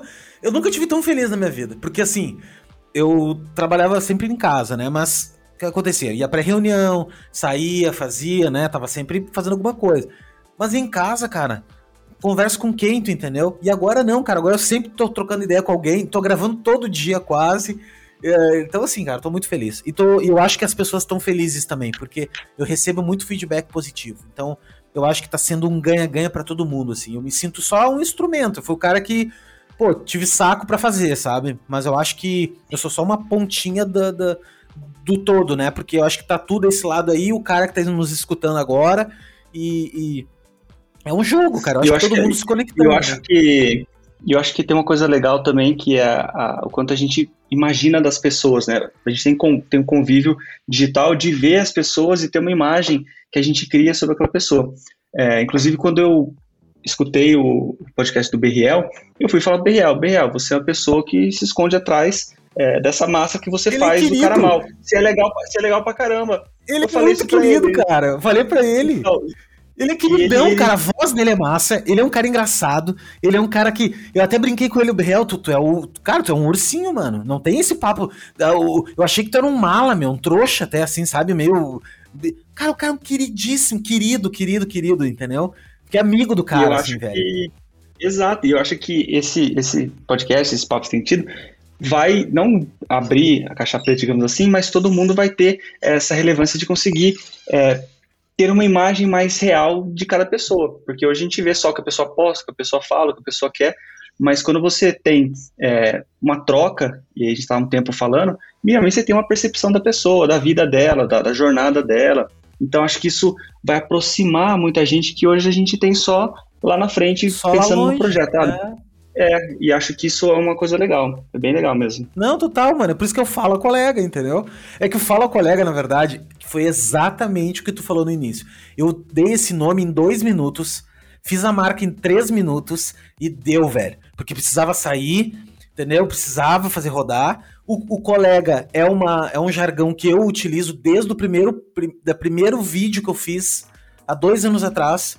Por que, que eu fiz colega? Só por causa que eu não preciso falar o colega e nem a colega. Entendeu? Então, colega é colega. Legal, então, evitou. É, evitou, tipo assim, de eu ficar. Porque eu ficava sempre pensando aquele lance assim, puta, meu, mas daqui a pouco tem umas meninas que escutam, daqui a pouco tem uns caras que escutam, daqui a pouco, sei lá, não sei, entendeu? Então, colega, velho. Colega é o nome. E, e, mantive, quer dizer, nem era o nome. É, é, eu sempre falo, cara, e aí, colega e tal. E ficou isso. Então, pô, pra mim ter um podcast. Eu não ia botar Léo Becker podcast, eu acho muito. É, não acho legal. E eu acho que o podcast os legais, eles têm um nome que, que é um branding do troço. Que, tipo assim, que ele, que ele, ele tem que, né, ele tem que ter um, um, um, um AV, um tem punch com, com assunto, É, né? e aí tá, e aí é a ideia, tem que ter um algo para contar. Acho que, que foi super assertivo nesse sentido do nome, e acho que quando a gente pensa sobre, você estava falando sobre decidir o nome, né, quando eu fiz a minha marca, uhum. eu, eu tenho essa decisão, não só para isso, mas para tudo eu potencializo o meu tempo, minha energia, o máximo que eu puder. Por exemplo, ah, vou ter que fazer uma apresentação que já está pronta, mas eu tenho que eu estudo a apresentação para apresentar para o cliente. Ah, eu vou colocar essa apresentação para na mentoria quando eu for falar com as pessoas, eu estudo a, a minha apresentação explicando para as pessoas da mentoria. Pô, eu ganhei uma hora que eu ia é, ter que estudar, ter que fazer e estou enriquecendo de fato o que eu ia fazer com a pessoa eu tenho gatilhos o dia inteiro para fazer coisas que me ajudam. Por quê? Porque o tempo nosso é a coisa mais importante que a gente tem. Né? A gente tem que ficar pensando, tem que se dedicar Utilizar, e tem, sim. é. Então gastem tempo no que for necessário e enriquecedor para você. Sabe, se você tiver que fazer um projeto fictício, se você tiver que fazer é, refazer a marca que você no final do projeto não gostou, cara, faz o que for bom para você e for render para você. Né? Não, não fica é, comedido nisso e gasta energia no, no que for importante. Não fica muito for, tempo é. girando lâmpada, né? Não, e, e, assim, ainda mais que pra gente, cara, é muito dolorido. Pra mim não é, tá? Porque eu saio, eu também, eu, eu boto na cabeça que vai ser assim, vai ser assim. Só que eu fico sofrendo depois. Tipo, pá, puta, mas eu não pensei direito, podia ter sido. Mas é que, mas eu acho que se tu não botar pra rua, cara, tu vai ficar remoendo aquilo e não vai existir nunca o perfeito, né? Quando a gente olha um trabalho não existe, cara. Que nem tu se fosse botar teu nome. Ah, cara, teu nome. Uh, uh, eu acho muito bom teu nome. É curtinho, é bom, tem a ver, entendeu? Tem a ver com adicionar, tá ligado? Tem a ver com. com, é, com... O, raciocínio, o raciocínio é. é. esse, cara. Adicionar, adicionar brand, tem o A e o André, o AD de, é, de André. Então, tá perfeito, velho. Tá, Dois, tá, e tá foi assim: A de brand, tá livre. Fechou. Vamos esse. Como que vai ser o, o, o logo? Ah, vou colocar o A virado com dois Ds, que é um olho olhando pra, pra frente. Tá tudo certo, vamos aí nessa. tu mesmo Cor, não tenho. tu mesmo aprovou. Exato, e, tipo, você olha pro lado assim, tá certo, tá certo, tá certo, tá certo, tá aprovado, tá aprovou todo mundo nessa. aqui, aprovou. Vamos nessa. E aí, ah, qual é a cor que você usa? Qual a cor que você usa? Eu não uso cor, pra cada apresentação eu faço uma cor. Qual que é o jeito que você, a tipografia dos seus posts? A que eu quiser, sabe? e vida que segue. Eu só vou colocando trabalho, postando, fazendo girar, me divertindo, sabe? Se você vê eu respondendo é, caixinha de pergunta, ou as pessoas me amam, elas me odeiam, porque tipo, eu falo o que eu quiser falar, sabe? Não tenho um pudor de, de ser polido, lógico que não sou deselegante, mas eu passei do, do tempo de me preocupar com o que as pessoas vão imaginar, por exemplo.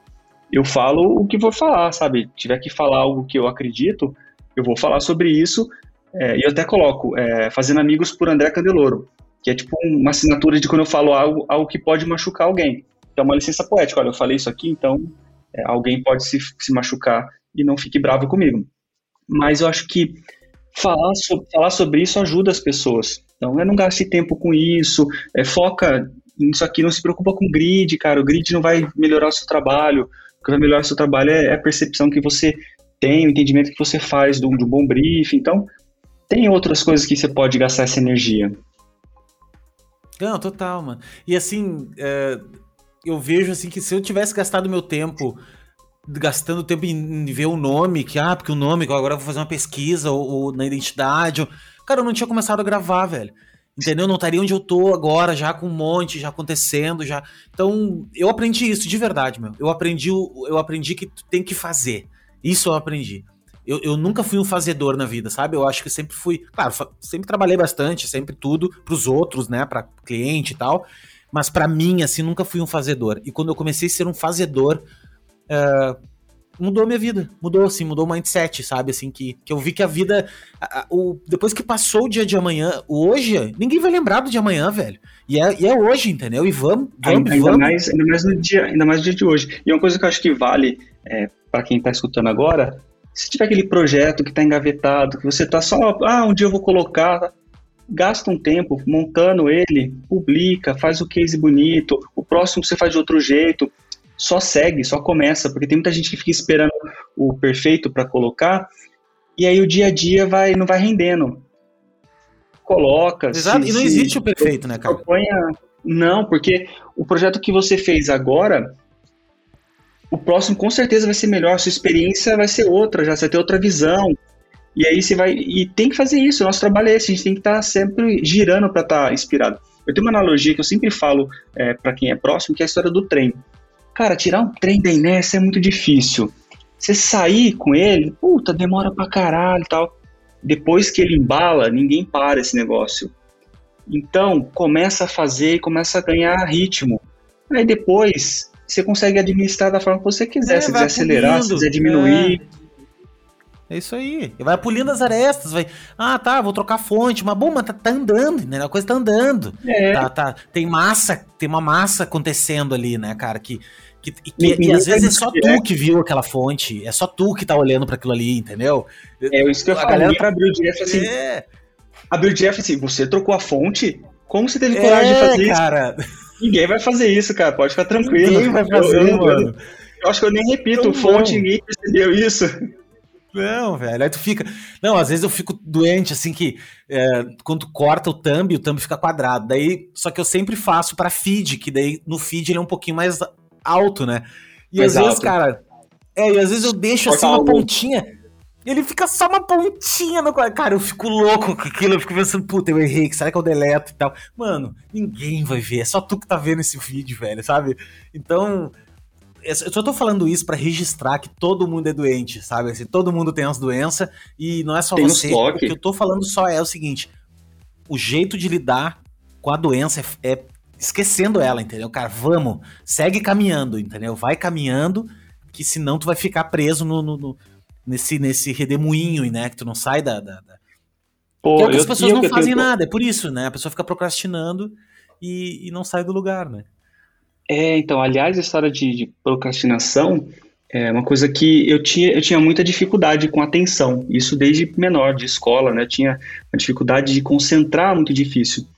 E eu fui aprendendo a fazer pequenas tarefas premiáveis. Então, se eu faço uma coisa que leva 10 minutos, ah, eu posso tomar um café.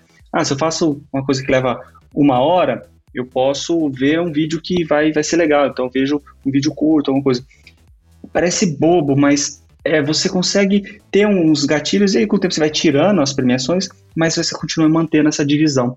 Isso foi algo que puta, mudou minha vida, cara. Depois eu comecei a dividir o ritmo, entender os momentos que eu tinha um potencial criativo melhor.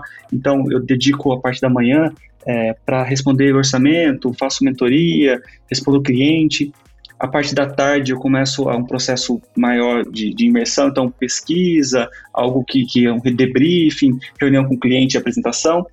Final da tarde eu começo o meu processo criativo mesmo, mão na massa, é ideia, é prototipar, é fazer o montar mesmo, montar case.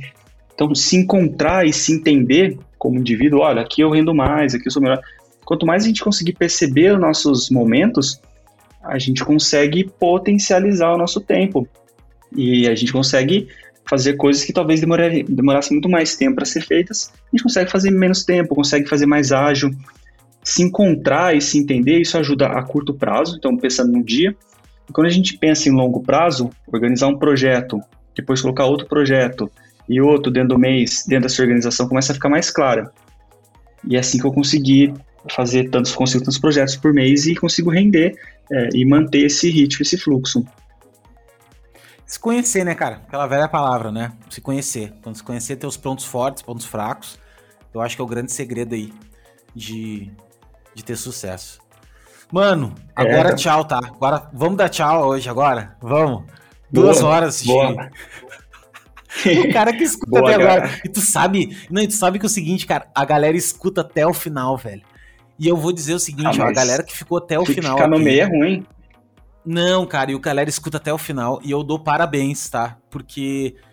Porque é legal, mano. É legal saber que, que a gente tá impactando e tá. Enfim, velho. Batendo papo, né? Batendo papo mesmo sabendo ah. sabendo dos teus medos, né, cara? Os nossos medos, os nossos. Porque a gente se vende tão fodão, ah, sou fodão, sou tão CEO da própria vida no LinkedIn, eu sou head. Exato. Cara, mano, tu não é a gente é só nenhuma, mais é um, todo mundo. Só mais um dia, é, só mais um no dia a dia, com os mesmos problemas, mesmos perrengues, e fazendo acontecer do jeito que a gente imagina. E todo mundo nesse mesmo, nesse mesmo ritmo e fluxo.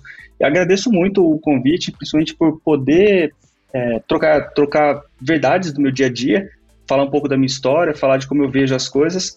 E se alguém discorda, tá tudo certo, sabe? Cada um tem um jeito de ver. Se, se, se as pessoas entendem que pode ser de uma outra maneira, é isso, cara. É, cada um tem que encontrar o seu jeito de, de ver e viver o dia a dia, trabalhando e gastando um pouco de tempo com a gente também, porque não dá para só trabalhar, tem que viver um pouco também. É isso aí. Inclusive tem que viver mais do que trabalhar, na verdade, né, cara? Essa seria a grande perfeição, mas é, é que. Essa, essa é a expectativa. Cada dia é trabalhar menos e viver mais. Isso aí.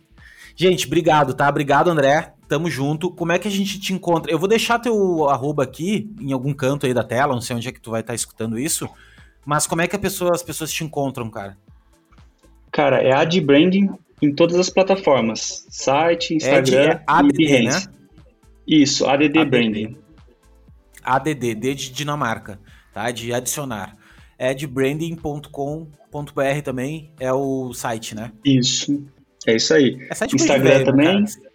É, site ninguém vai seguir. Olha, não vou, não, vou, não vou falar que não, porque vai chegar lá, vai ter só case, trabalho. Mas é útil, hein, gente? Faça um site. Não, faça um site. Eu, eu também falo. Porque a única coisa que é tua, né?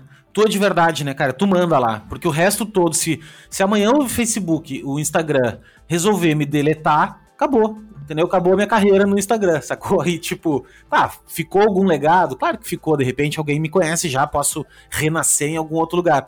Mas, cara, é, o site é, é o único lugar que é seu o, movi movimento de mudança é muito grande. O Instagram, para meio-dia, as pessoas já começam a ficar desesperadas. Não, né? O que, é, eu vou fazer? Eu acabar, não posso eu conversar com ninguém. É, é isso aí, ninguém vai deixar acabar, eu acho, né? Tipo, sempre vai ter um servidor Oremos. rodando com, com uma versão. Gente, obrigado, obrigado, André. Obrigado você que está escutando até agora. E, pô, deixa, deixa um comentário, manda isso aqui para alguém, e que é muito bom mesmo, cara. Muito bom ouvir comentários e feedbacks para saber se a gente tá acertando, se a gente tá errando.